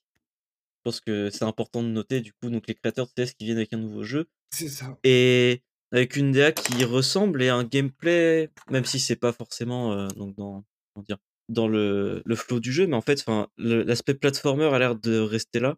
Donc eux, à ils voir. Ont un, ils ont un moteur. Enfin, avant ils utilisaient Monogame, mais je sais pas, pas partie technique. Mais ils ont fait Towerfall avant. Euh, je sais pas si tu as déjà joué à Towerfall. Ouais, ouais. Du tout. C'est comme ça qu'ils se sont fait connaître. Et euh, Towerfall, c'est un brawler à la, à la Super Mario Bros. Euh, Super, Super, Smash Bros. en 2D. Et ça se maniait très très bien. Ça se maniait très, bien. Ça se maniait très, tellement bien que les gens leur ont dit, mais ça, faut faire un jeu de plateforme. Et ils ont fait Céleste. Et maintenant, ben, Céleste, il a super bien marché. Et tu vois, ils reviennent à un jeu où ça, ça attaque. Parce que Earthblade, apparemment, ça va, ça va, de l'action, quoi, de l'action plateforme. Et donc, ils reprennent ce gameplay qui marche super bien avec de l'action comme ils avaient fait sur Tower. D'ailleurs, les amis, si jamais vous aimez les jeux de platformer en 2D pixels un peu sympa comme ça, n'hésitez pas à jeter un œil à All, All Boy, pardon. du coup, OWL Boy, l'homme, le garçon chouette, qui est vraiment, qui est vraiment un jeu magnifique et qui est très très chouette. Très cool. Euh, du coup, moi, je voulais juste terminer vite fait, voilà, sur les AAA. On ne peut pas, euh, on peut pas ne pas parler de Death Stranding 2. Ah, euh, alors, c'est parti. Je n'ai pas fini Death Stranding 1, alors que le jeu était plutôt cool. Pourquoi? Simplement parce que je suis un peu complétionniste. J'ai vraiment ce problème-là quand je lance un jeu, quand je lance un jeu avec plein de trucs à faire dedans. J'aime bien tout faire. c'est le problème avec, que j'ai avec les jeux Ubisoft, notamment parce qu'il y a trop de trucs à faire dedans et du coup j'ai du mal à les finir. Et du coup, je n'ai pas fini Death Stranding 1 parce que j'avais l'impression que ça n'avançait pas, alors que je faisais tout, je faisais tout tout le temps, toutes les quêtes qui m'étaient proposées, je faisais tout et le jeu ne progressait pas et ça commençait à me ah. gonfler. tu, tu, sais pourquoi du coup ou pas? Oui, parce qu'en fait, il y a de la génération automatique de, de trucs. Bah, en fait, il, te repropose les mêmes quêtes en fait. Ouais, c'est ça. Et Sauf que c'est pas si évident de comprendre que c'est les mêmes que tu as déjà fait. C'est ça, c'est ça. Et donc, du coup, j'étais un peu frustré. Et en plus, tu rajoutes le fait que tu pouvais construire des routes et en fait, le, prix des routes pour les reconstruire est exponentiel. Et en fait, ça, ça, devient très, très, très frustrant. du coup, j'ai un peu le jeu m'est un peu tombé des mains, surtout que de manière générale, je trouve que la la, la progression narrative du jeu est très frustrante parce que tu vas avoir des, des scènes, des, des, passages où tu vas avoir aucune cutscene pendant 5 heures de jeu et d'un seul coup, boum, 30 minutes où tu tapes que du, que du scénario et après plus rien pendant encore 2 heures. Et en fait, du coup, c'était très bizarre, je trouvais, la progression de la narration de ce jeu. Donc ça m'a beaucoup frustré. Donc, il m'est tombé des mains alors que je l'appréciais malgré tout. Et donc là, ils ont annoncé le 2. Et à cause du fait que j'ai pas terminé le 1, la hype pour le 2 est pas très présente de mon côté. Alors que ça sera sûrement un chouette jeu. voilà. Est-ce que vous avez un autre jeu dont vous voulez parler? Parce que j'ai vu qu'il y avait un Ghostbusters aussi. J'en ai un, moi, ce serait, ce serait Hellboy. Hellboy, parce que j'aime Ah, Hellboy, c'est vrai qu'il y a eu Hellboy. Je sais pas, je sais pas trop à quel jeu m'attendre, une action 3D apparemment, mais la DA arrive bien. on appelle ça? Avec cet effet 3D là, de, animé là. Avec l'effet cel shading? Cel shading, c'est le mot cherchais. L'effet cel shading qui fait qu'il se rapproche beaucoup de du comics en fait. C'est très très proche du style de, de Mignola, ouais. Mignola, ouais. qui, est, qui, est, vraiment un, style de dessin très particulier avec des, des, des, des aplats noirs pour rendre les ombres. C'est très très sombre de manière générale et très coloré et, et c'est très très cool. je trouve qu'ils aient, aient, fait un truc qui visuellement se rapproche très fortement de la bande dessinée. Mmh. Donc à voir, à voir ce dont il est question. Ça peut m'intéresser, un jeu Hellboy. J'aime bien. oui, on verra ce que ça donne. Qu'est-ce que je peux citer? Horizon, qui va avoir un DLC exclusif à la PlayStation 5. Ouais. Et d'ailleurs, ils ont remontré le, le stand de l'ONE Alors le jeu en VR, j'ai vu des... le, jeu, le truc en VR, j'ai vu des images, ça a l'air d'envoyer du pâté. ça a l'air vraiment cool suis curieux de, je suis curieux de, de jouer à ce truc-là personnellement. Il y a eu aussi un jeu qui s'appelle Crime Boss Rocket City. Alors c'est un peu bizarre parce que du coup, c'est un jeu de braquage, il me semble, avec une ambiance un peu donc Miami Vice, donc on va dire Vice City si vous préférez. Mmh. Et le jeu a l'air vraiment, si on juge que sur donc, la couverture du livre, bon, pas très bien fini, ce genre de choses. Mais la manière dont il met en avant le casting du jeu, ça fait vraiment dire qu'il y a beaucoup C'est ce jeu-là, avec beaucoup de Il y a Chuck Norris, il y a Danny Trejo, Michael Rooker, entre autres. Et je sais pas, Michael Madsen. Ça coûte cher tous ces gens-là, donc. Bah, j'imagine, ouais. Ou pas, peut-être. Vanilla Ice. Pourquoi? Ice, Ice, baby. non, Tim Basinger aussi. Non, mais Danny Glover toutes les stars des années 90 qui coûtent un peu moins cher aujourd'hui que euh, des Keanu Reeves et des Tom Cruise, j'imagine. du coup, ça c'est bien parce que ça fait écho euh, en première partie quand tu disais que tu adores quand euh, le jeu vidéo engage des acteurs pour faire des ah personnages. là, on est dedans. Là. Pour les gens qui auraient oublié, hein, j'aime pas ça du tout. Donc, ouais, c'est vrai ça. Le jeu était pour toi. j'aime pas ça du tout. En fait, ça me dérange pas si c'est pour faire du doublage, tu vois. Euh, ça m'emmerde pas que ce soit Christopher Judge qui fasse Kratos ou ce genre de choses. Euh, par contre, avoir le visage d'un acteur dans mon jeu, je me dis putain, en fait, le jeu vidéo, c'est vraiment la plateforme. Avec le cinéma d'animation, on a la liberté absolue de créer n'importe quel design et de faire les personnages tels qu'on les veut. Et là, on se dit, bah non, non, on va s'emmerder à faire un, personnage qui existe déjà. Puis du coup, on est obligé d'être ultra photoréaliste parce que sinon, on est dans la vallée de l'étrange vu que les gens ils connaissent déjà son visage. Donc, je, je sais pas, moi, pour moi, c'est se mettre une contrainte à des buts marketing. Je trouve ça un peu con. Euh, j'aime pas ça. Voilà, ça me déplaît. à Cyberpunk, là, ils ont, ils ont teasé leur DLC. Il y a encore une star de cinéma dedans qui remplace Keanu C'est vrai. Qui, euh, comment il s'appelle ce, euh C'est pas Idris Elba? Si, voilà, je crois que c'est Idris Elba. C'est ça. Ouais. C'est Elba qui arrive dans Cyberpunk. Comme t'as bien aimé Cyberpunk, Nicolas, tu peux être content. Cyberpunk, pour le coup, j'ai vraiment, vraiment beaucoup, beaucoup aimé le jeu, ouais.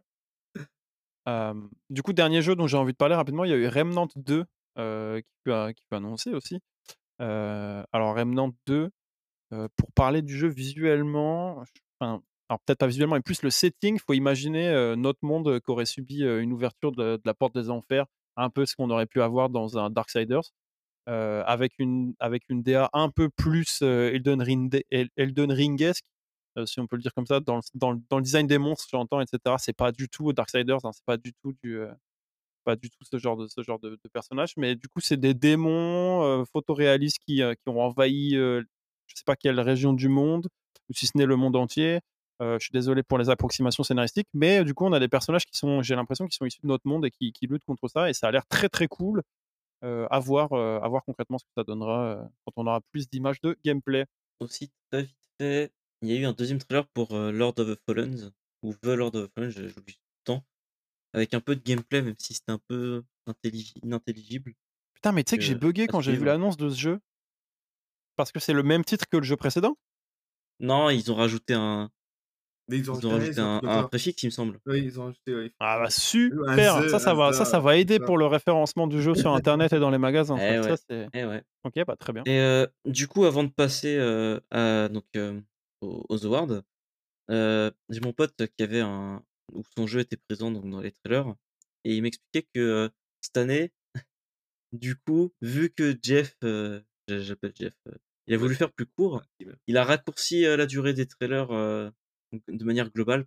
Ah ouais? Et du coup, son jeu, il est passé de 2 minutes 30 à 1 minute 30. Ouf. Mais ils ont demandé aux devs de raccourcir les trailers Ouais, ils ont demandé aux devs de ah faire une version plus courte. Ouais, D'accord, d'accord. Et que notamment dans leur cas, ça, en tout cas, ils estiment que ça les a extrêmement desservis. Et on en a parlé un peu pour. Enfin, il m'avait demandé mon ressenti et, et clairement, en fait, c'est, bah, du coup, c'est The Lord of the Fallen. Mais enfin, faut quand même, faut quand même imaginer un exemple hyper concret. Mais tu regardes un film qui est censé durer deux heures et demie, qui finit par en faire une. Mmh. bah, tu te rends bien compte que tu regardes pas le même film. Quoi. Ah, donc, ça a été charcuté, hein, bien sûr. Ouais, bien sûr. Et donc, dans un trailer, c'est la même chose. Dans un trailer, généralement, on essaye de faire passer un maximum d'informations sur, sur, sur, le jeu pour que. Alors, ça, évidemment, il y a, y a les teasers et ça, c'est encore, encore autre chose. C'est pour ça que c'est important de faire la distinction entre un teaser et un trailer. Mais quand tu sors un trailer, généralement, tu essaies quand même de montrer des choses pour donner envie. Et si, tu, si on t'enlève une minute, ce qui est quand même un tiers de, ton trailer, mmh, c'est compliqué. Hein. Il va vraiment falloir que tu choisisses ce que tu veux montrer. Tu peux moins mettre de, scènes narrées, cutscenes un peu lentes, etc. Tu es obligé de mettre de l'action par exemple. Ou, alors tu fais l'inverse, tu, tu montres que de la scène narrée, mais tu mets plus de, mets plus de gameplay. C'est relou, hein. c'est hyper relou. Mmh. Et c'est pour ça qu'on a toute une équipe, en tout cas dans les plus grosses productions bien sûr, qui s'occupe de faire des trailers dans les studios de dev, hein, parce que c'est vraiment quelque chose à maîtriser pour bien marketer le jeu On a les teams, on a les teams relations publiques qui, qui gèrent ce genre de ah. trucs et qui font que ça. Ouais. Et après, il y a Kojima qui fait ses trailers tout seul. Oui, alors, soi-disant, quoi. il a pris Fraps, puis il a lancé le moteur, et puis il a. il Fraps, ouais, c'est ça. Et puis en bas, tu sais, sur, en bas de l'écran, tu as un beau www.fraps.com et, euh, et, le, et, le et, le, compteur de FPS en haut à droite euh, qui s'affiche. le trailer de la honte, quoi. c'est terrible. Ok, ok. Bon, allez, passons aux awards. Euh, je vais lancer une catégorie qui vous avait plutôt marqué, ou en tout cas qui vous intéressait le meilleur RPG. Ah oui, ah. effectivement.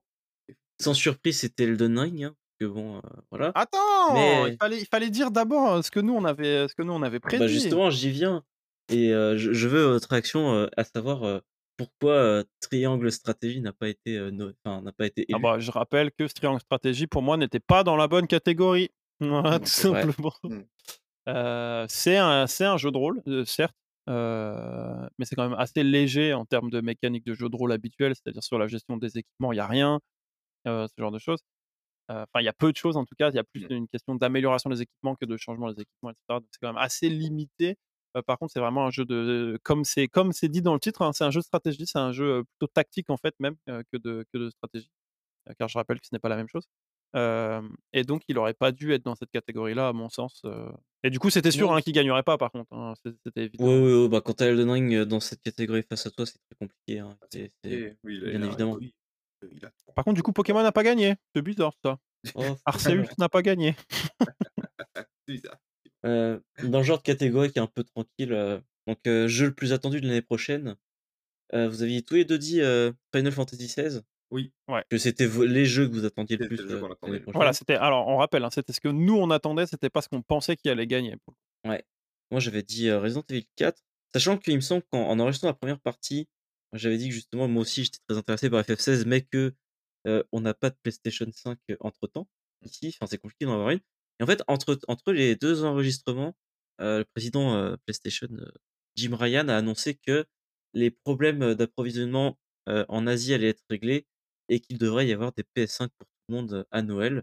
je n'y crois pas une seule seconde, mais c'est faux. Mais je, je, pense que ça se passera mieux.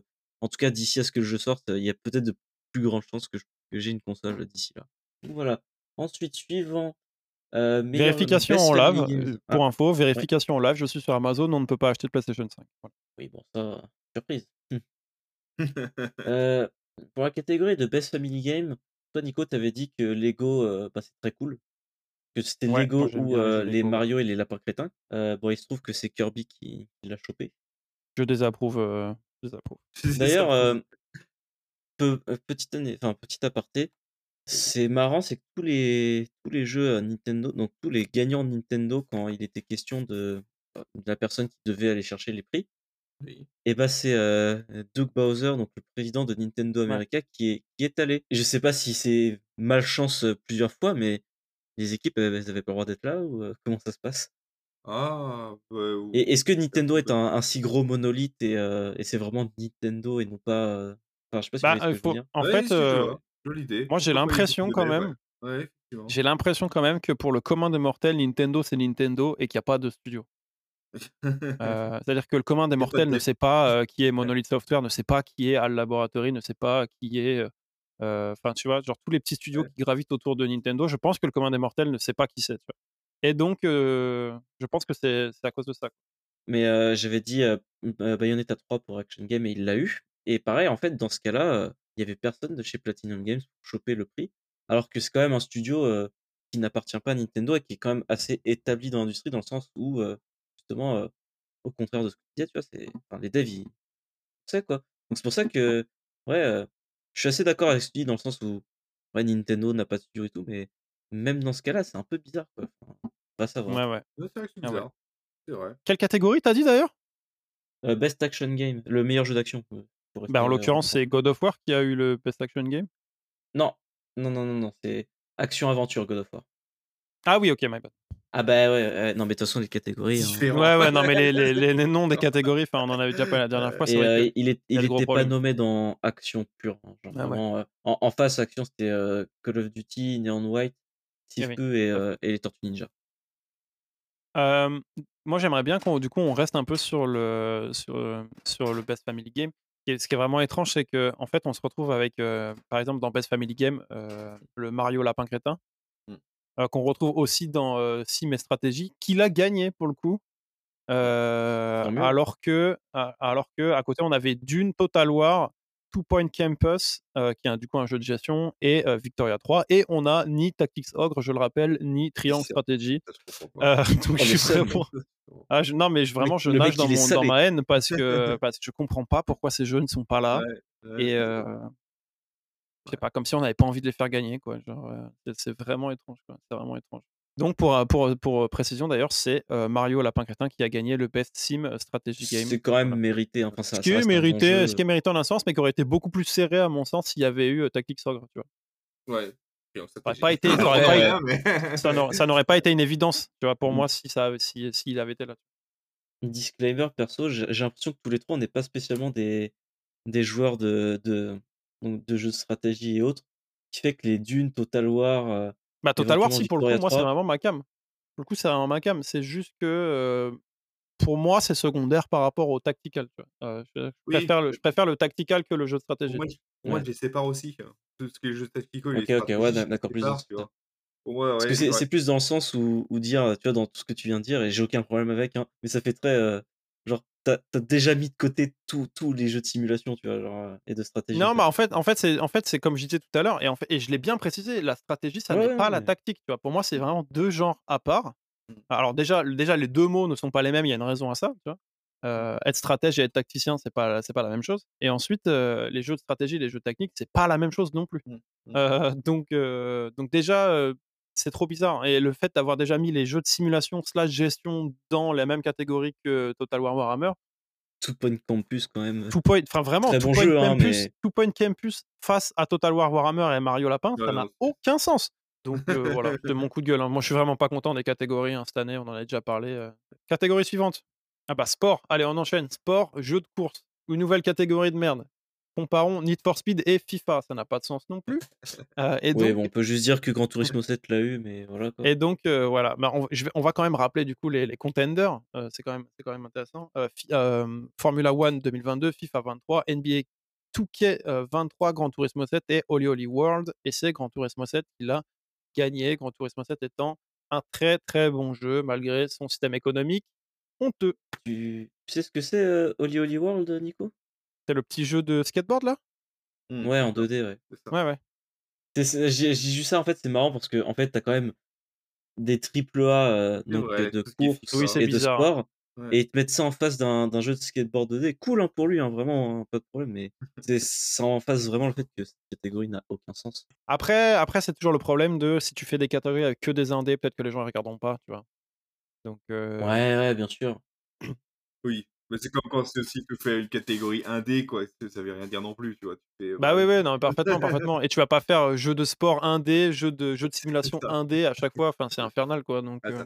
Et pourtant, il y a les catégories indé, mais on va y revenir après. Mmh. Juste vite fait, j'ai un coup de gueule en première partie sur les jeux de, de combat, versus fighting. moi, je pensais que c'était KOF 15, même si j'avais pas spécialement beaucoup d'avis. Toi, Nico, t'avais dit DNF Duel?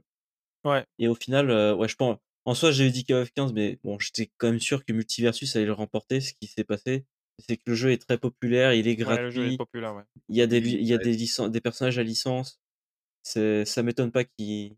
Et je pense que c'est un jeu qui va rester longtemps. J'espère, en tout cas, je sais que la fanbase est, est très présente et elle supporte le jeu. Ce qui est bien pour, c'est ce qu'il faut pour un jeu de combat, donc c'est nickel. Euh, donc on n'avait pas spécialement fait de prévision, mais euh, donc pour le, le meilleur premier jeu indé, on avait Stray, Neon White, Norco, Tunic et Vampire Survivors. Et du coup, euh, Cocorico euh, Strel l'a emporté. Oui. Yes. on n'a pas gagné la Coupe du Monde, mais on aura gagné. on aura gagné ça déjà. Non, mais ça suffit. Je, ne veux pas en parler. Passons à la suite. Hein. On, zap, on zap. Meilleur jeu indépendant du coup pour faire back-to-back. Donc c'était Stray, Cult of the Lamb, Neon White, Sifu et Tunic. Encore une fois. C'est encore Stray qui remporte. C'est encore Stray qui l'a emporté. Moi, j'aimerais bien qu'on parle vite fait du coup du Best Ongoing Game dont on avait parlé rapidement et sur lequel j'étais un peu partagé. les concurrents c'était Apex Legends, Destiny 2, Final Fantasy XIV, Fortnite et Genshin Impact. Et j'avais dit que c'était un peu dur pour moi de choisir entre eux. Alors, si je me trompe pas, j'avais dit que c'était dur pour moi de choisir entre Apex et FF14. Ouais, et que j'avais dit Apex. Et que j'avais dit Apex parce que c'est le jeu auquel j'ai le plus joué récemment avec, avec d'énormes guillemets parce que ça fait un moment que j'ai pas lancé une game. Et c'est FF14 qui a, qui a remporté. Je je suis pas surpris hein, parce que c'est quand même un jeu qui est très populaire, qui est très très cool. Et bah du coup, on peut peut-être enchaîner sur les grosses catégories entre guillemets. Ouais, en, remontant, en remontant depuis le bas, moi je propose best performance. donc, on avait. je me permets juste vite fait, pardon. C'est le premier de mémoire, c'est le premier reward qui a été remis dans la grosse cérémonie où vraiment ils ont fait monter la personne sur scène. Et, et je, je tiens à en parler parce qu'en fait, la catégorie a été présentée par Al Pacino C'était bizarre. en roue hein. libre. Ouais. Euh, ah, il fallait rentrer à l'EHPAD très vite, hein, ça, se sentait. Euh, mais lui-même, lui, il a commencé à dire Ouais, j'arrive même pas à lire le prompteur, c'est chaud. Euh, c'était long. Et, tu m'étonnes que malgré ça, ça a fait 3h30 quoi, comme, comme cérémonie. Et du coup, je trouve, là, alors on va tout de suite dire qui a gagné, c'est Christopher Judge pour son interprétation de Kratos. il avait déjà gagné à l'époque de la sortie du premier épisode du reboot de God of War, enfin de la, suite de God of War. et moi, ça me fait beaucoup marrer de se dire que c'est Al Pacino qui appelle Christopher Judge, à savoir un acteur un peu médiocre. Christopher Judge, hein, je l'aime beaucoup en tant que Kratos, je l'aime beaucoup en tant que Tilk, mais il a quand même sorti énormément de navets en direct ou DVD. mettre faut mettre du beurre dans les épinards, voyons. Euh, ouais, c'est pas c'est pas un très très bon acteur de cinéma en tout cas. Et donc je trouve ça drôle du coup que mmh, mmh, qu'Al mmh. Pacino appelle Christopher Judge pour lui remettre un award. voilà. juste, je tiens à dire vite fait, en face, on avait Ashley Burch qui joue donc Aloy dans Horizon. Alors, je, je dis vite fait, hein, j'ai peur de, j'ai sûrement écorché les noms, m'en voulez pas. Manon Gage qui joue Marissa Marcel dans Immortality, donc le jeu de Sam Barlow. Charlotte McBurney qui joue Amicia dans A Plague Tale et Sonny Solti qui joue Atreus dans God of War Ragnarok. Donc, deux fois, deux fois Ragnarok qui était, qui était nominé pour, ouais.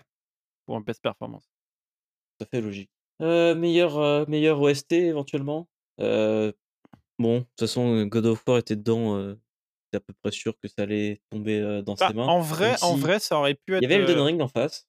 Ça aurait pu Il y y avait avait Elden Xenoblade. Ring et puis il y avait, Plague Tale, Olivier de Rivière qui est quand même un crack, Ouais, c'est vrai. même s'il a un peu abusé du violoncelle sur Plague Tale Requiem.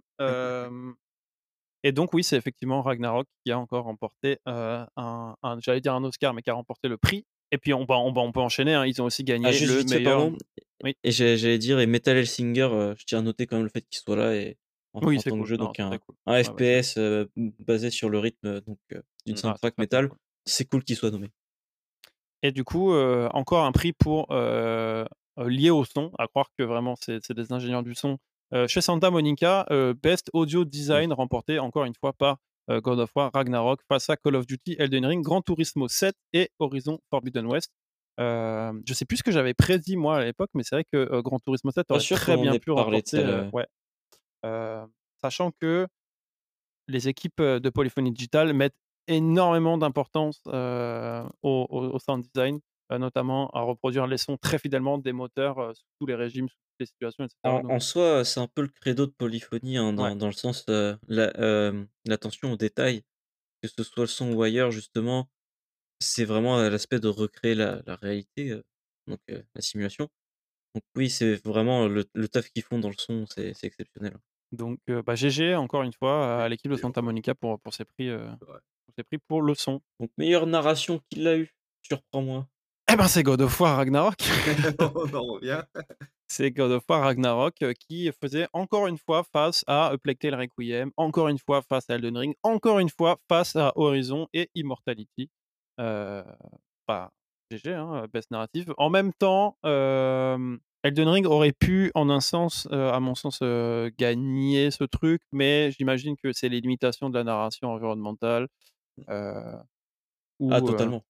où en fait, c'est difficile de dire, «Je pose des stèles pour racon» alors j'exagère évidemment, mais je pose des stèles pour raconter une histoire versus un truc qui est hyper, hyper calligraph enfin hyper, chorégraphié pardon avec, heu, Ah avec et des de je de lis la description des objets pour, pour déterminer qu'est-ce qui s'est passé Bah, ouais, ouais, c'est compliqué, donc et à côté de ça, il y avait quand même Pla Plague Tale, hein, qui aurait qui à mon sens Ah aurait pu potentiellement, venir Cocorico. gratter mais mais ils n'ont pas ils n'ont pas su aller jusqu'au bout. Désolé pour le studio Asobo, heu, situé à Bordeaux. Voilà, ce sont des Français, cocorico encore une fois. Best Mon Art meilleur DA. Direction, voilà. Voilà, tu vois? Elden Ring, God of War, Horizon, Scorn ou Stray. On rappelle que Scorn, c'était un jeu, enfin c'est un jeu pardon, heu, avec la DA, de Giger, On en a est, parlé dans le premier qui est le ouais. designer de Alien notamment et cetera et Stray, toujours cocorico et donc le gagnant, c'est Elden Ring. Qu'est-ce qu'il y aurait Elden Ring dans Voilà, tout à fait il normal. a il a gagné ou Elden Ring, il a été nominé quasiment partout. Ouais, mais il a il gagné il a gagné à chaque fois ou pas en fait? C'est, heu Non, Non, parce qu'il a perdu, il a perdu, heu, face à God of War sur tout ce qui est son, par exemple. Ah d'accord, d'accord, d'accord. Il Et best heu narrative justement comme on disait juste avant. Ouais et il a sur le narratif ramassé effectivement. Mais best art direction du coup, Ouais. c'est enfin, je sais pas, c'est, c'est c'est alors moi j'aime beaucoup, hein, le le style, le style de chez Miyazaki, enfin, de, de From Software et cetera. Mais je trouve que malgré tout, heu, comment le dire sans que ce soit péjoratif? C'est quand même toujours la même chose avec d'énormes guillemets depuis, heu, depuis, heu, Demon's Souls. Quoi, tu trouves que c'est tout le temps Berserk, c'est ça? Mais est-ce que tu as joué à Bloodborne, Nicolas? On va se battre? Et ben, c'est la même chose en version victorien, donc c'est la Bah, c'est c'est pas la même chose. voilà, excuse-moi, c'est la même chose. Du coup, j'ai vraiment l'impression de regarder, Berserk slash Blame, slash n'importe quel random Ouais, manga dark, gore, médiéval. Quand Donc c'est très cool, c'est très joli, mais pour c'est pas original. Voilà, si je peux aller si je peux aller dans cette direction-là, c'est pas original. Je suis je suis nominés fier de vous annoncer que Nicolas, a perdu sa place dans le podcast Folland Sojin.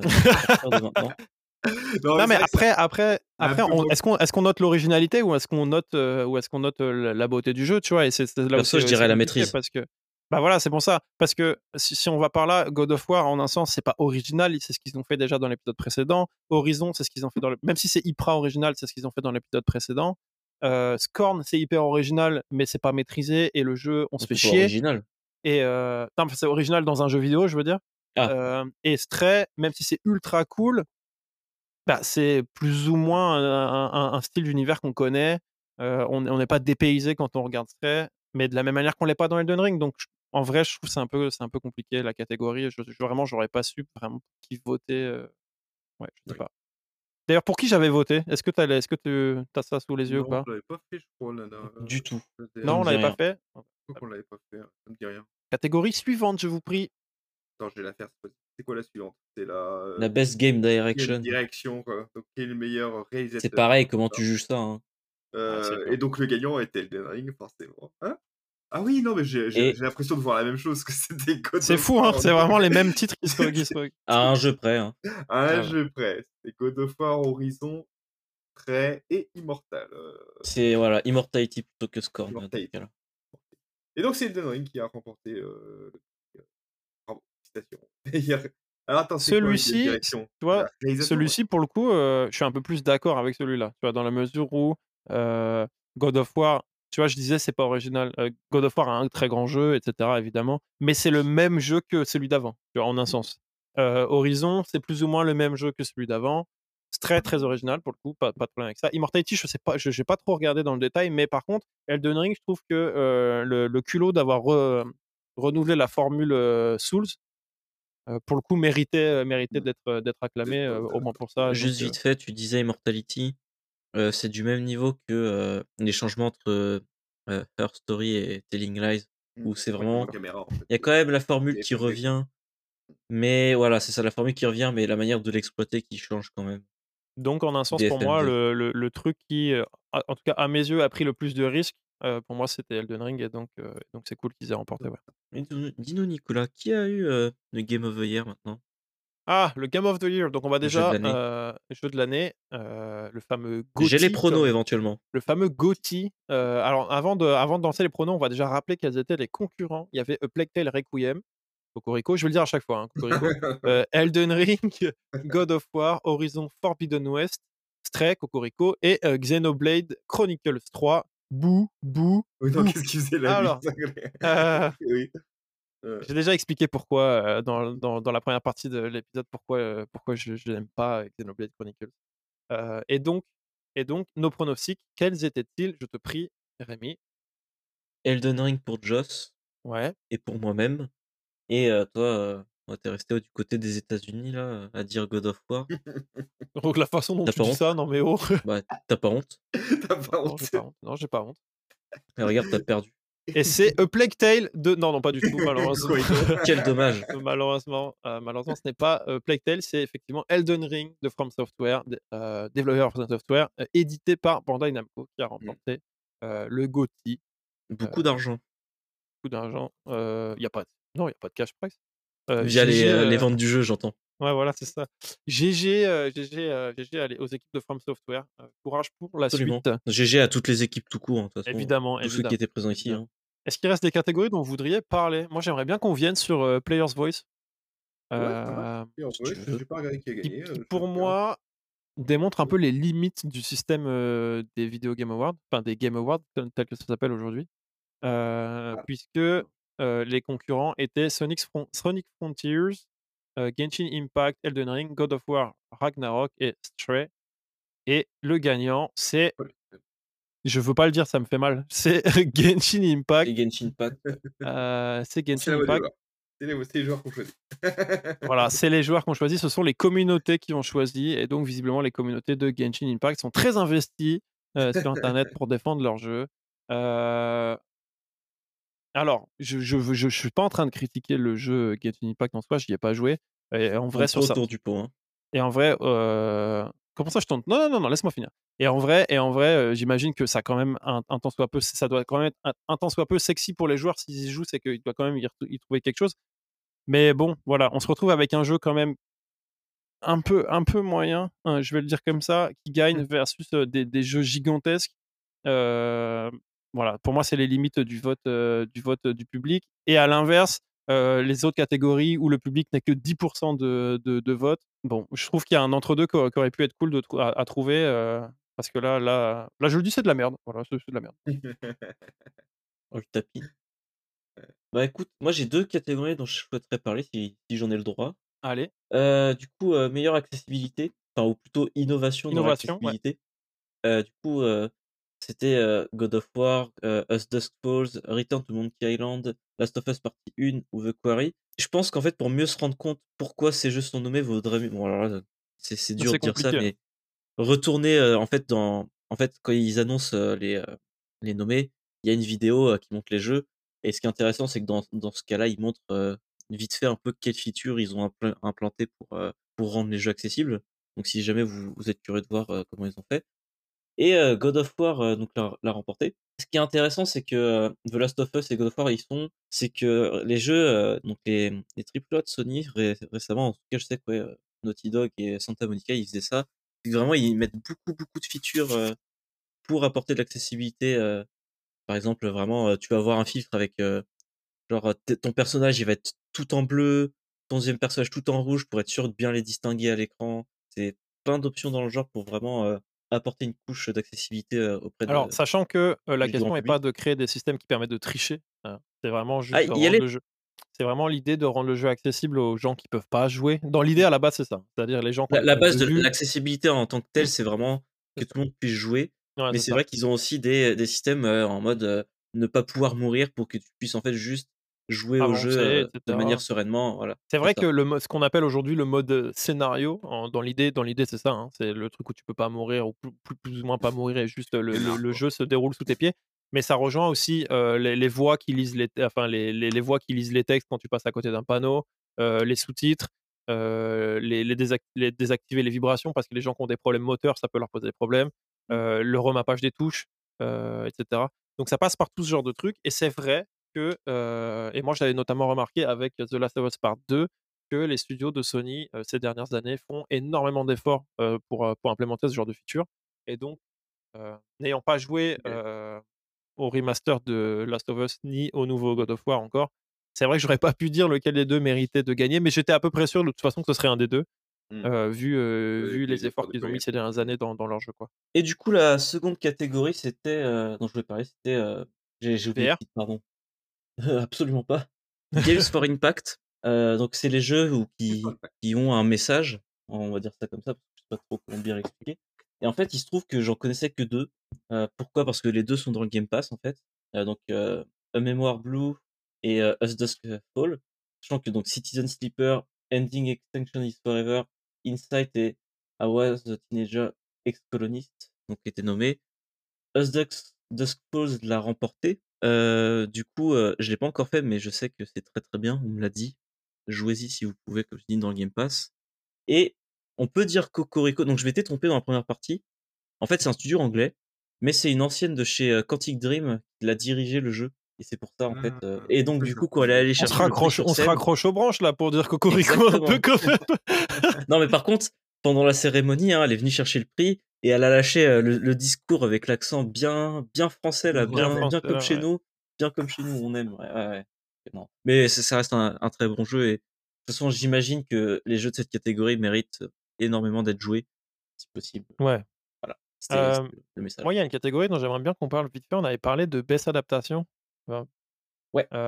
et donc, les, les nominés, c'était Arkane, le truc de League of Legends, Cyberpunk Edge Runner, donc le truc de Cyberpunk, Cuphead, Sonic the Hedgehog 2 et Uncharted. tous les trucs sont plutôt cool hein, dans l'ensemble, si ce n'est, je rappelle, Uncharted, je vous avais déjà dit, ne perdez pas du temps de votre vie, de votre expérience de, vie à regarder, à regarder Uncharted. C'est vraiment, vraiment de la merde. C'est-à-dire que c'est pas, c'est pas, c'est pas comme un nanar que vous regardez et c'est drôle. Non, non, vraiment, vous allez vous faire chier. Donc, ne, regardez pas ce, truc. et donc, le gagnant, c'était Arkane, enfin, Arkane, l'animation de League of Legends. Eh ben GG à eux, parce que moi c'est vrai que même si je l'ai pas vu, j'ai eu beaucoup beaucoup beaucoup beaucoup de retours positifs sur sur sur cette sur cette production. et bah, du coup, Cocorico, ça a l'air vraiment fou. oui oui, de Fortiche d'ailleurs, c'est fort. J'adore ce, nom de studio. J'adore ce nom de studio, Fortiche, c'est incroyable. Ils sont ils sont vraiment Fortiche les gars. Et mais bon, un petit peu déçu malgré tout parce que j'avais vraiment aussi beaucoup aimé Edge Runners, donc je vous avais déjà recommandé dans un épisode précédent. On parle pas des catégories toutes claquées, style oui, sport team, athlète, game, coach, event, etc. Parce que tout le monde s'en fout, qu'on soit parfaitement non, clair. pas tout le monde, mais de toute façon on avait déjà dit que. à part on avait déjà parlé. je suis déçu par contre. Alors, je sais pas, c'est vrai que c'est un peu compliqué, mais tu vois, il y a une catégorie Best e-sport event et du coup, ça réduit le truc autour de, de l'e-sport, donc vraiment du jeu vidéo à proprement parler. Alors évidemment, c'est The Game Award et pas The Content Creation Award. de la même manière que, que c'est creator, Content Creator of the Year et que du coup, c'est essentiellement des, des, gens qui tournent autour du jeu, vidéo. et en vrai, pourquoi pas. Mais j'aurais bien aimé qu'il y ait certains events qui soient, qui soient présents.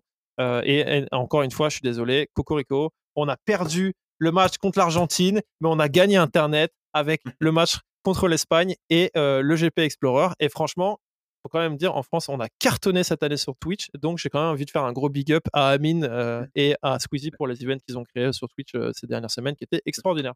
Voilà. Mais ils sont où les jeux vidéo là-dedans?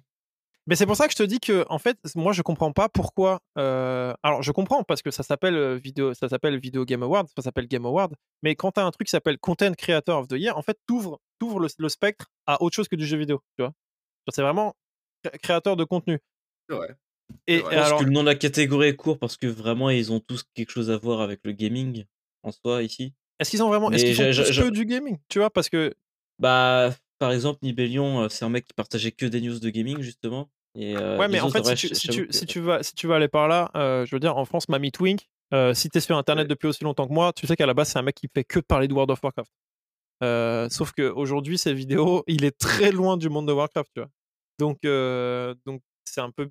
pour moi, la catégorie, elle est bâtarde. Et à partir du moment où elle existe, on pourrait ouvrir le truc à tout le contenu, à toute la création. Ou alors l'enlever. Ou alors l'enlever.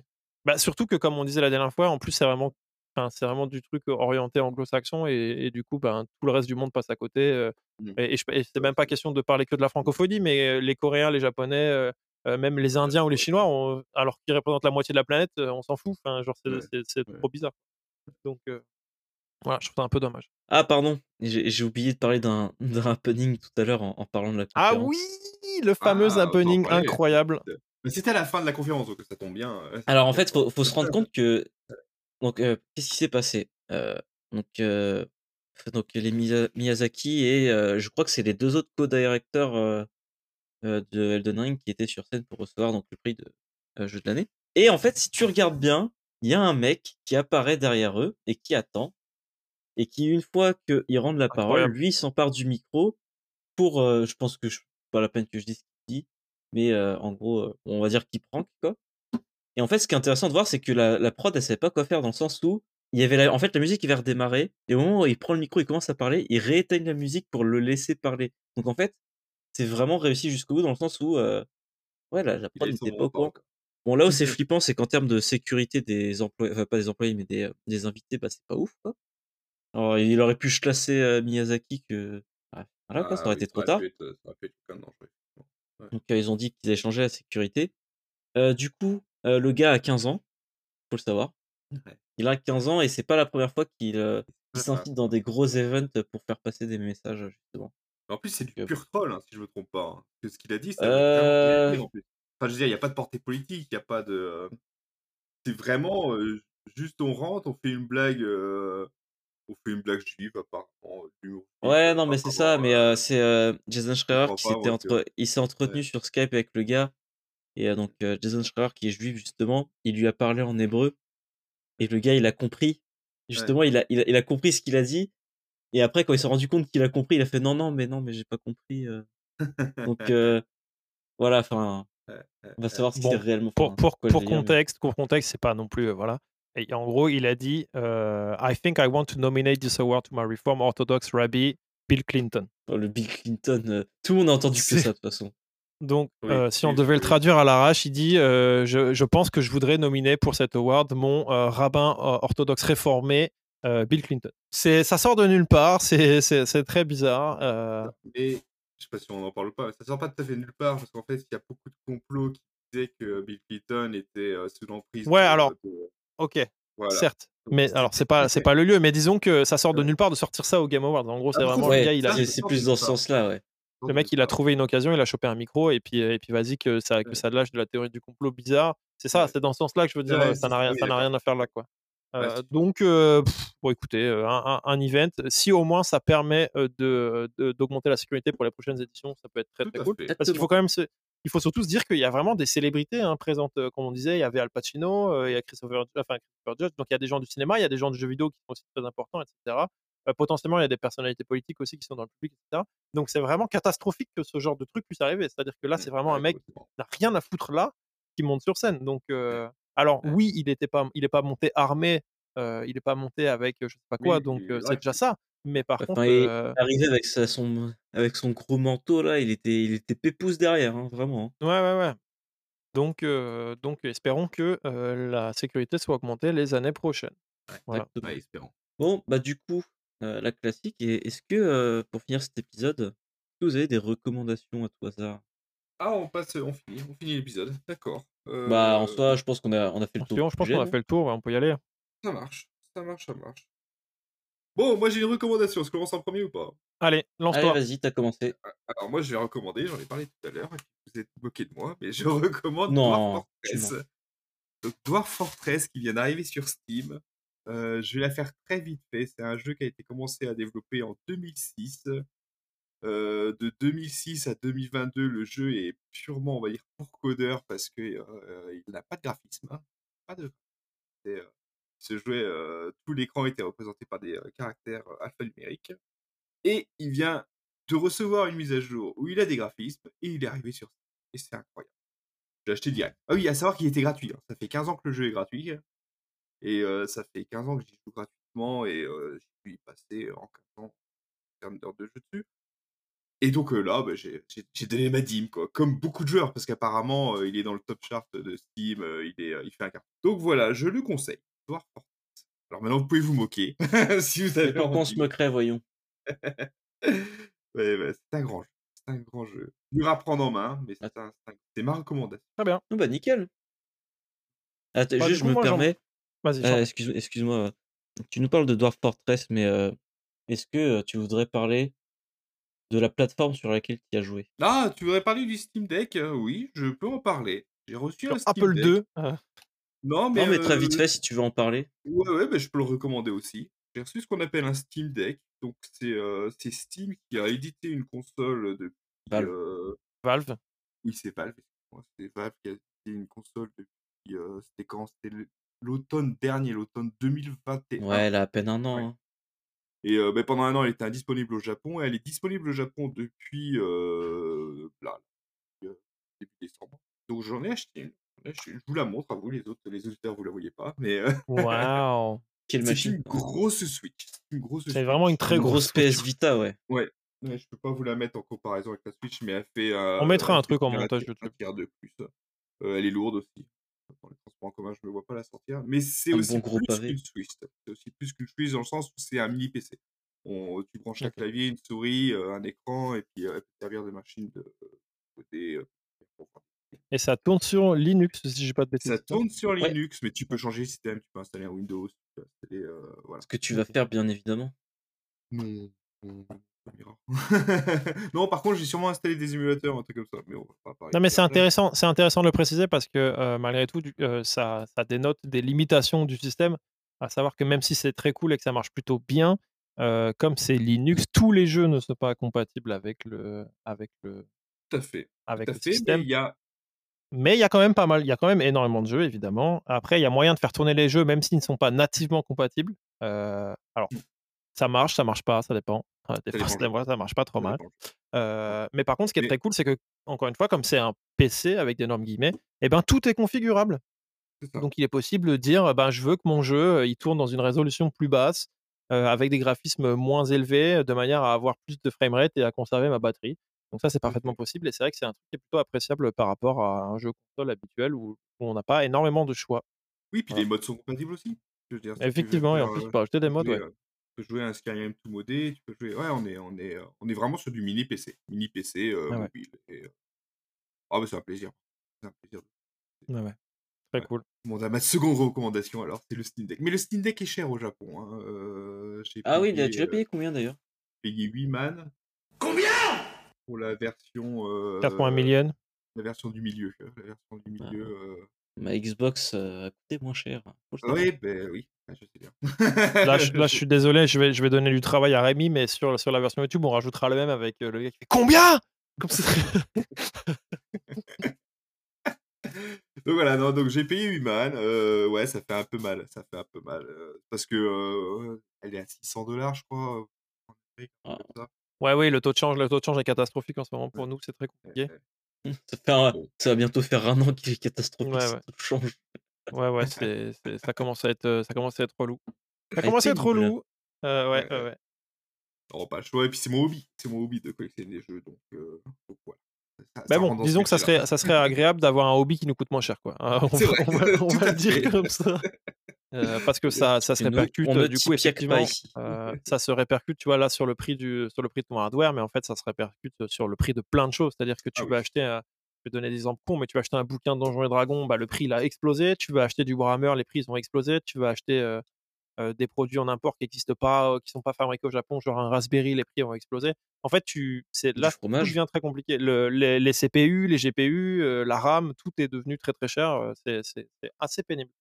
Assez pénible. Sachant que déjà de base, on se faisait un peu avoir hein, par rapport au reste du monde. On payait déjà tout beaucoup plus cher. c'est compliqué là. Est-ce que je peux enchaîner avec Meroko Voilà, merci bah de me tendre la perche, Rémi. Du coup, bah, Meroko, j'en ai qu'une là tout de suite. C'est le film The Batman que vous avez sûrement tous déjà vu parce qu'il il, commence à dater un petit peu.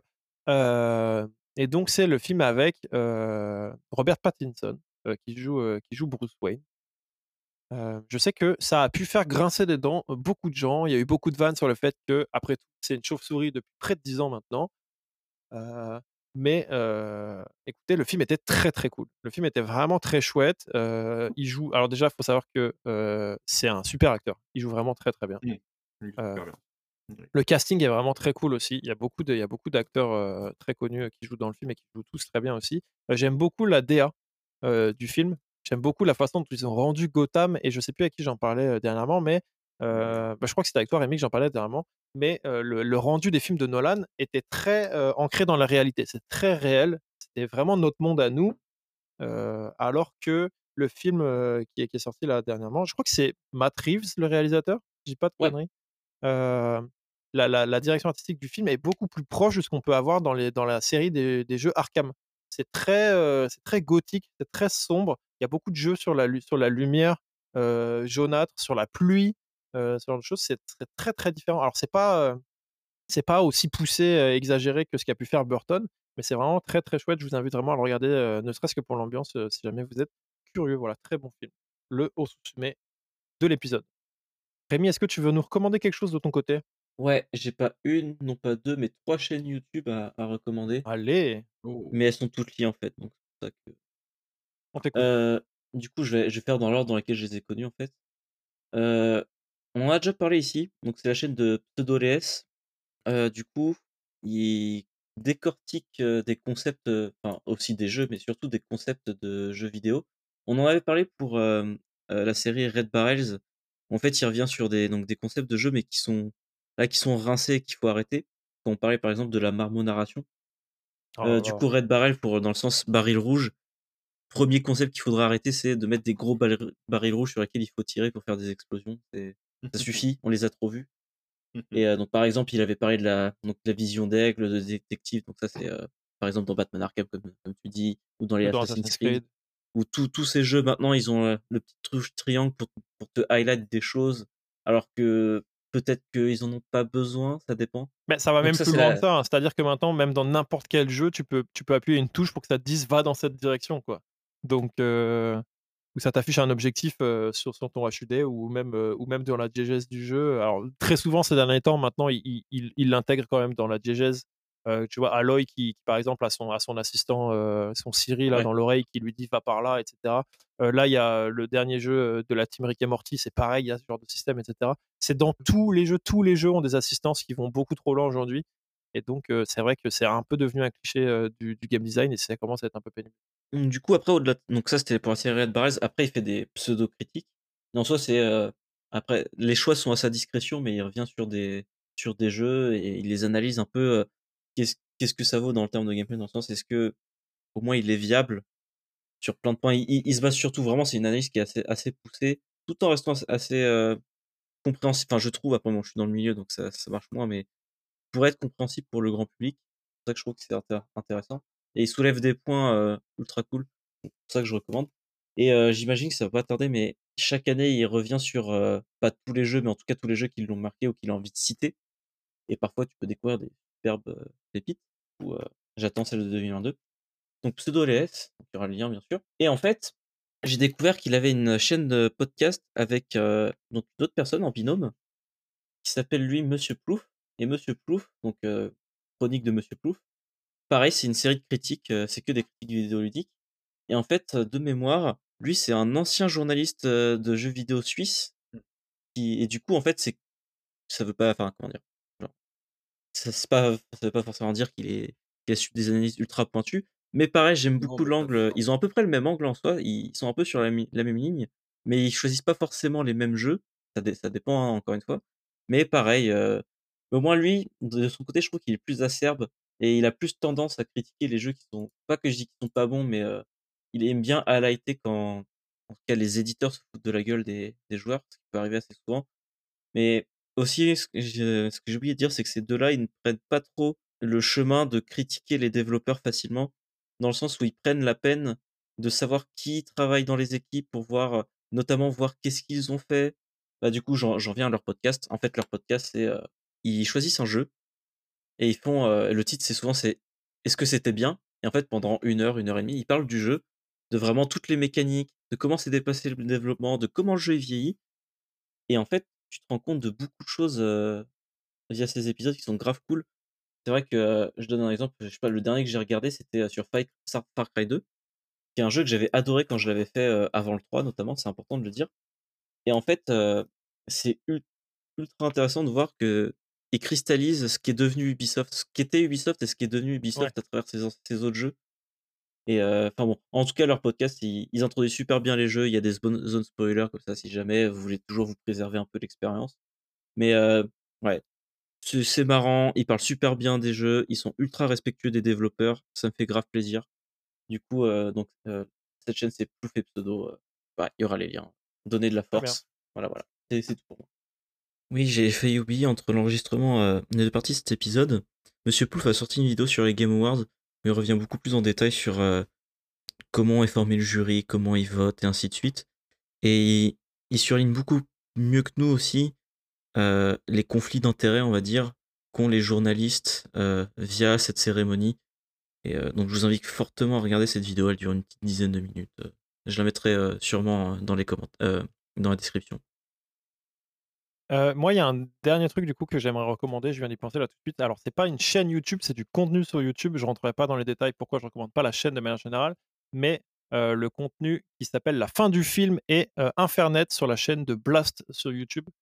J'aime beaucoup, beaucoup, beaucoup le contenu de Pacom Thielman, mmh. qui est un essayiste français qui ressemble un peu à Hagrid, on va le dire. Hein, c'est un peu un oh, bah, genre de Hagrid avec une diction, avec une diction qui est un peu particulière, mais qui est, parfaitement intéressant. C'est vraiment très très captivant ce dont il parle. Et en gros, le premier concept, la fin du film, en gros, il prend de vieux films. Euh, par exemple, dernièrement, il a pris The Shining, Citizen Kane et l'épisode d'avant, je crois que c'était Mulholland Drive. Et euh, en gros, il fait une analyse filmique, euh, mais en prenant non pas du recul, en se disant, ok, ce que voulait dire le film à sa sortie dans les années 70, 80, etc. Mais qu'est-ce que veut dire le film aujourd'hui dans notre contexte politique et sociétal? Et c'est ultra intéressant. la fin du film, c'est vraiment très très cool. Donc je vous invite à aller voir, à aller voir ça.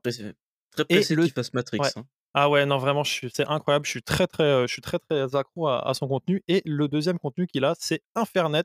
Et Infernet, en gros, il revient sur, je sais pas comment l'expliquer concrètement, mais sur les différentes dérives qui peuvent survenir à cause de, des utilisations qu'on pourrait avoir d'Internet, ce genre de choses notamment, il parle par exemple des sectes qui, prennent naissance sur Internet. Il parle des problèmes de la, surmédiatisation due aux réseaux sociaux et les, impacts que ça peut avoir sur la, psyché des gens qui peuvent être un peu fragiles ou un peu trop accros à cette dopamine qu'ils ont quand ils reçoivent des likes. il parle de, de mystères d'Internet comme Cicada 3301, dont je, vous invite vraiment à aller voir. Euh, voilà, ce genre de choses. Il parle de, par exemple, il y avait une vidéo sur Elisa Lam, donc la, jeune euh, fille qui a disparu euh, du Cecil Hotel à Los Angeles, pas à Los Angeles, si à Los Angeles, pardon. Donc vraiment, ce genre de choses, c'est très très très intéressant. Donc je vous invite à aller voir le contenu de Pacom Tielman sur la chaîne de Blast. C'est facile à retrouver. Son contenu est toujours encadré en rose sur la chaîne, donc vous ne pouvez pas le rater. C'est tout pour moi. Super. Bon, on peut conclure. Super, super référence, j'adore. je recommande aussi, je recommande aussi. ah, très bien, très bien. Eh bien, écoutez, les amis, ce, fut un long épisode. là, je me rends pas trop compte, mais je pense qu'on dépasse les 3 heures avec les deux parties cumulées. Non, même pas? Bon, très bien. au moins, on n'aura pas abusé cette fois-ci. on sera sûrement à C'est 3 heures max, en tout cas. Ok, ok, très bien. Eh ben, écoutez, merci les gars, c'était cool. on se revoit, on se revoit soon. On va essayer. Alors voilà, je fais des annonces. Dans... J'aime bien faire des annonces qui ne seront jamais tenues. Voilà, on va essayer de faire un autre épisode avant Noël. on verra si ça, si ça sort, ça sort. Si c'est pas avant Noël, ça sera peut-être avant la fin de l'année. Sinon, en tout cas, ça sera début janvier. On fait des gros bisous et on dit à bientôt. Merci à tous pour votre écoute. Salut, salut, à bientôt.